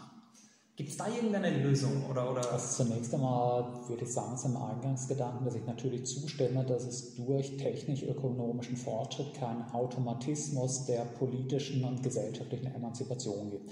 Wenn ich der Meinung wäre, dass es so wäre, dann gäbe es ja gar keine Notwendigkeit der revolutionären Parteien, der Revolution. Dann könnte man einfach abwarten, bis der technische Fortschritt von allein sein Werk tut und die Menschheit eines Morgens frei aufwacht. Es ist natürlich nicht so, dass der Fortschritt zwangsläufig und automatisch zu einem gesellschaftlichen Fortschritt führt, aber eine Wandlung der Produktionsbasis führt auch zur Transformation der Gesellschaft und dessen, was eine Gesellschaft als selbstverständlich betrachtet, die man nicht rückgängig machen kann. Nach dem Aufkommen des Buchdrucks zum Beispiel war es von keinem Regime mehr rückgängig zu machen, dass es so etwas wie eine öffentliche Meinung, dass es so etwas wie eine informierte Öffentlichkeit gibt, der gegenüber man sich legitimieren, der, an die man appellieren muss die absolutistischen Staaten des 17. und 18. Jahrhunderts wir hätten sicher liebend gerne die Ehre des Buchdrucks zurückgedreht. Sie konnten es aber nicht und sie standen ab diesem Moment unter Rechtfertigungsdruck. Es ist kein Zufall, dass die ersten republikanischen oder zumindest bürgerlich-partizipativen Revolutionen eben im 17. und 18. Jahrhundert stattfanden. Im 17. Jahrhundert in England, im 18. Jahrhundert in den USA und in Frankreich.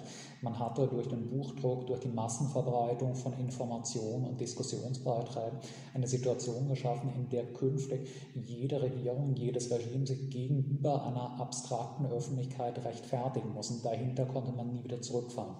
Oder auch ein Phänomen wie der Parlamentarismus, nachdem er im 19. und frühen 20. Jahrhundert einmal etabliert war, den ich äh, weder als einen Selbst- noch als recht nicht als einen Endzweck betrachte, aber doch als eine fortschrittliche Stufe der sozialen Entwicklung betrachte, war nicht mehr wirklich revidierbar nach dem 20. Jahrhundert.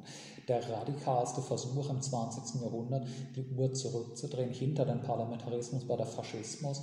Und selbst dem Faschismus ist das nicht gelungen. Die meisten faschistischen Regime sind innerhalb von ein paar Jahren untergegangen. Ich glaube, dass selbst wenn Nazi-Deutschland seine Verbündeten den Krieg gewonnen hätten, sie zwangsläufig nach einer Weile wieder eine parlamentarische Entwicklung hätten beschreiten müssen, wie es beispielsweise das faschistische Spanien oder Portugal auch haben. Das faschistische Spanien, das faschistische Portugal, die den Krieg überlebt haben, haben schon ab den 50er Jahren wieder halbparlamentarische Repräsentativorgane eingeführt, weil einfach die soziale Grundlage einer völlig rechtfertigungslosen, nicht an die Öffentlichkeit appellierenden, die Öffentlichkeit nicht wenigstens formal einbeziehenden Herrschaft nicht mehr gegeben war, so dass wie Faschismus war möglich als ein kurzzeitiges, radikales Ausnahmephänomen. Aber ich halte für völlig unmöglich, dass selbst wenn die Nazis den Krieg gewonnen hätten, es gelungen wäre, den Faschismus als eine Generation lang andauernde, stabile Herrschaftsordnung zu etablieren. Es gibt einfach historische Fortschritte, hinter die niemand mehr zurück kann. Und jetzt, wo, was auch etwas ist, wohinter man nicht zurück kann, ist, glaube ich, in imperialistischen Staaten ein Rudiment eines Wohlfahrtsstaates selbst in den am härtesten neoliberal transformierten westlichen Gesellschaften hätte kein Staat im 20. und 21. Jahrhundert ohne die Legitimation seiner Herrschaft zu verlieren die Möglichkeit gehabt, einfach kurz und klar zu sagen, für uns ist wie für den Liberalismus des 19. Jahrhunderts die einzige Staatsaufgabe, Armee und Gefängnisse zu unterhalten. Es gibt keine Form von sozialen Rentensysteme. Das heißt, die Entwicklung geht durchaus vorwärts mit ungeheuren Rückschlägen, mit vorübergehenden barbarischen Rückfällen. Und es ist eine Entwicklung, die nicht automatisch zur Vollendung einer freien Gesellschaft führt. Dafür braucht es die Avantgarde-Parteien, die Revolution. Aber ich glaube trotzdem, dass es eine Tendenz des historischen Fortschritts gibt dass solange die menschliche Gesellschaft als menschliche Gesellschaft besteht, sie voranschreitet. Was das andere ist, dass natürlich der Kapitalismus und die Klassengesellschaft die Möglichkeit beenden, die, äh, beinhalten, die Geschichte insgesamt zu beenden, indem sie die Entwicklung der Menschheit beenden. Ich glaube deswegen, dass der Satz von Rosa Luxemburg, dass wir die Wahl haben zwischen Sozialismus oder Barbarei, nie so war, weil im Zeitalter der Klimakatastrophe und des möglichen Nuklearkriegs, wir werden entweder in der nächsten Generation einen ungeheuren Schritt weiter vorangehen oder die menschliche Geschichte wird einfach enden. Aber ich glaube, dass es keinen Rückschritt ins 19. oder gar ins 15. Jahrhundert geben wird. Es wird entweder in 200 Jahren eine sozialistische Welt geben oder keine organisiert lebende Menschheit mehr. Faszinierender Gedanke, auch düster. Ähm, oder halt mega, mega schön, also je nachdem. Ja. Ähm, was ich mir überlegt habe, ist, ähm, ich bin bei Adorno, wenn es darum geht, dass wir die Aufklärung als gescheitert sehen oder wenn wir den Fortschritt als angesichts von diesen Verbrechen, die damals passiert sind, ähm, dass wir sagen, okay, wir haben Rationalität, wir haben Technologien und zu welchem Zweck nutzt der Mensch diese Technologien? Um Massenvernichtungs- Einheiten und, und, und Lager und, und, und Vernichtungslager zu bauen. Und da bin ich schon bei Adorno und dann denke ich mir, es ist erschreckend, was der menschliche Verstand imstande ist zu machen. Und das reduziert sich ja nicht auf, auf Nazi-Deutschland, das, das, sehen wir weltweit, Pogrome in Russland etc. etc. Ähm, genau. Ähm, einerseits, einerseits bin ich dann auch wieder Pessimist. auch da sehe ich pessimistisch, weil ähm, auf wessen Rücken passiert jetzt dieser technologische Fortschritt? Wir sind wieder bei irgendwelchen Kindern, entweder im Kongo, die unsere seltenen Erden graben, oder wir sind bei irgendwelchen Kindern in Bangladesch, die unsere Kleidung. Also dieser Fortschritt basiert auf einer äh, fast schon Sklavenhaltergesellschaft. Nur wir haben diese natürlich ähm, ähm, nach außen gedrängt, äh, extrahiert quasi so. Ähm, genau. Aber nichtsdestotrotz ist das ein Bestandteil von uns. Also im Manchester-Kapitalismus war vielleicht ähm, das noch näher oder noch begreifbarer und da war das Leid direkt vor unseren Augen. Und jetzt in ja, dieser Oase der Seligen hier in Österreich sehen wir das weniger oft, sagen wir es mal so. Aber nichtsdestotrotz gibt es ja diese Komponente. Und deswegen bin ich immer skeptisch und auch in, in vielen philosophischen Zirkeln, wo ich verkehre, bin ich leider nicht so beliebt, weil ich ein Pessimist bin und weil ich mir denke, der Mensch äh, schreitet voran, ja, ich sehe es, wir leben länger statistisch gesehen, ja, Gesundheitssystem entwickelt sich, mm, technologischer Fortschritt, aber Fortschritt hat auch eine moralische Komponente und die sehe ich nicht. Ähm, weil Fortschritt sagt ja, dass es von A nach B in eine Richtung geht, die aufwärts tendiert, die besser ist, die effizienter ist. Nenn es wie du willst, aber mir schwingt eine moralisch-ethische Komponente mit. Und ich sehe die aber nicht. Ich sehe nicht moralisch, ethisch einen Fortschritt der Menschheit. Ich sehe kein besseres Zusammenleben. Ich sehe keine Beziehungsweisen. Ich sehe keine Empathie. Ich sehe keine gesteigerte Solidarität unter den Menschen, unter den Völkern, unter den Massen, unter den Arbeiterinnen, unter den Ausgebeuteten. Ich sehe ja, nichts dergleichen. Und deswegen denke ich mir, wie können wir das nur anhand von was, von ökonomischen Zahlen, Bruttoinlandsprodukt, Wachstum, von, von ja, Technologie, Nanotechnologie, super, gratuliere.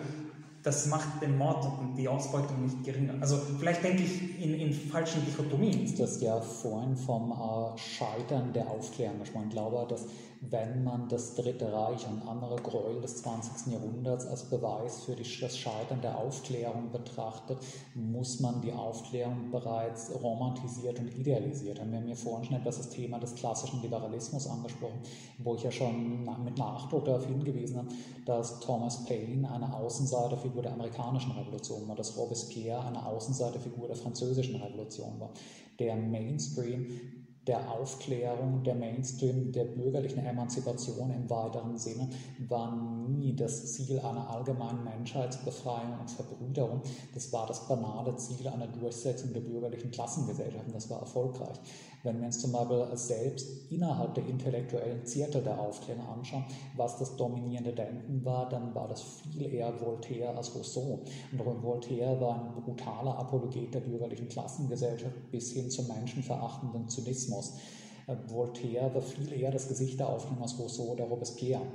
Äh, ich glaube, dass die Aufklärung abgesehen von idealistischen Randfiguren wie Paine, wie Rousseau, wie Robespierre, nie das Ziel einer allgemeinen Menschheitsbefreiung hatte. Die Aufklärung hat die Durchsetzung der Herrschaft der eigenen Klasse gegenüber der historisch überholten Aristokratie gehabt, was in dem Moment, wo sich gegen eine überkommene Herrschaftsform richtete, ein emanzipatorisches und für die gesamte Gesellschaft befreiendes Moment hatte, aber in dem Moment erst konservativ und dann reaktionär werden musste, wo diese Herrschaft erstens gefestigt war und dann im 20. Jahrhundert Jahrhundert auch mit einem fortschrittlichen Gesellschaftssystem eben im Realsozialismus konfrontiert war.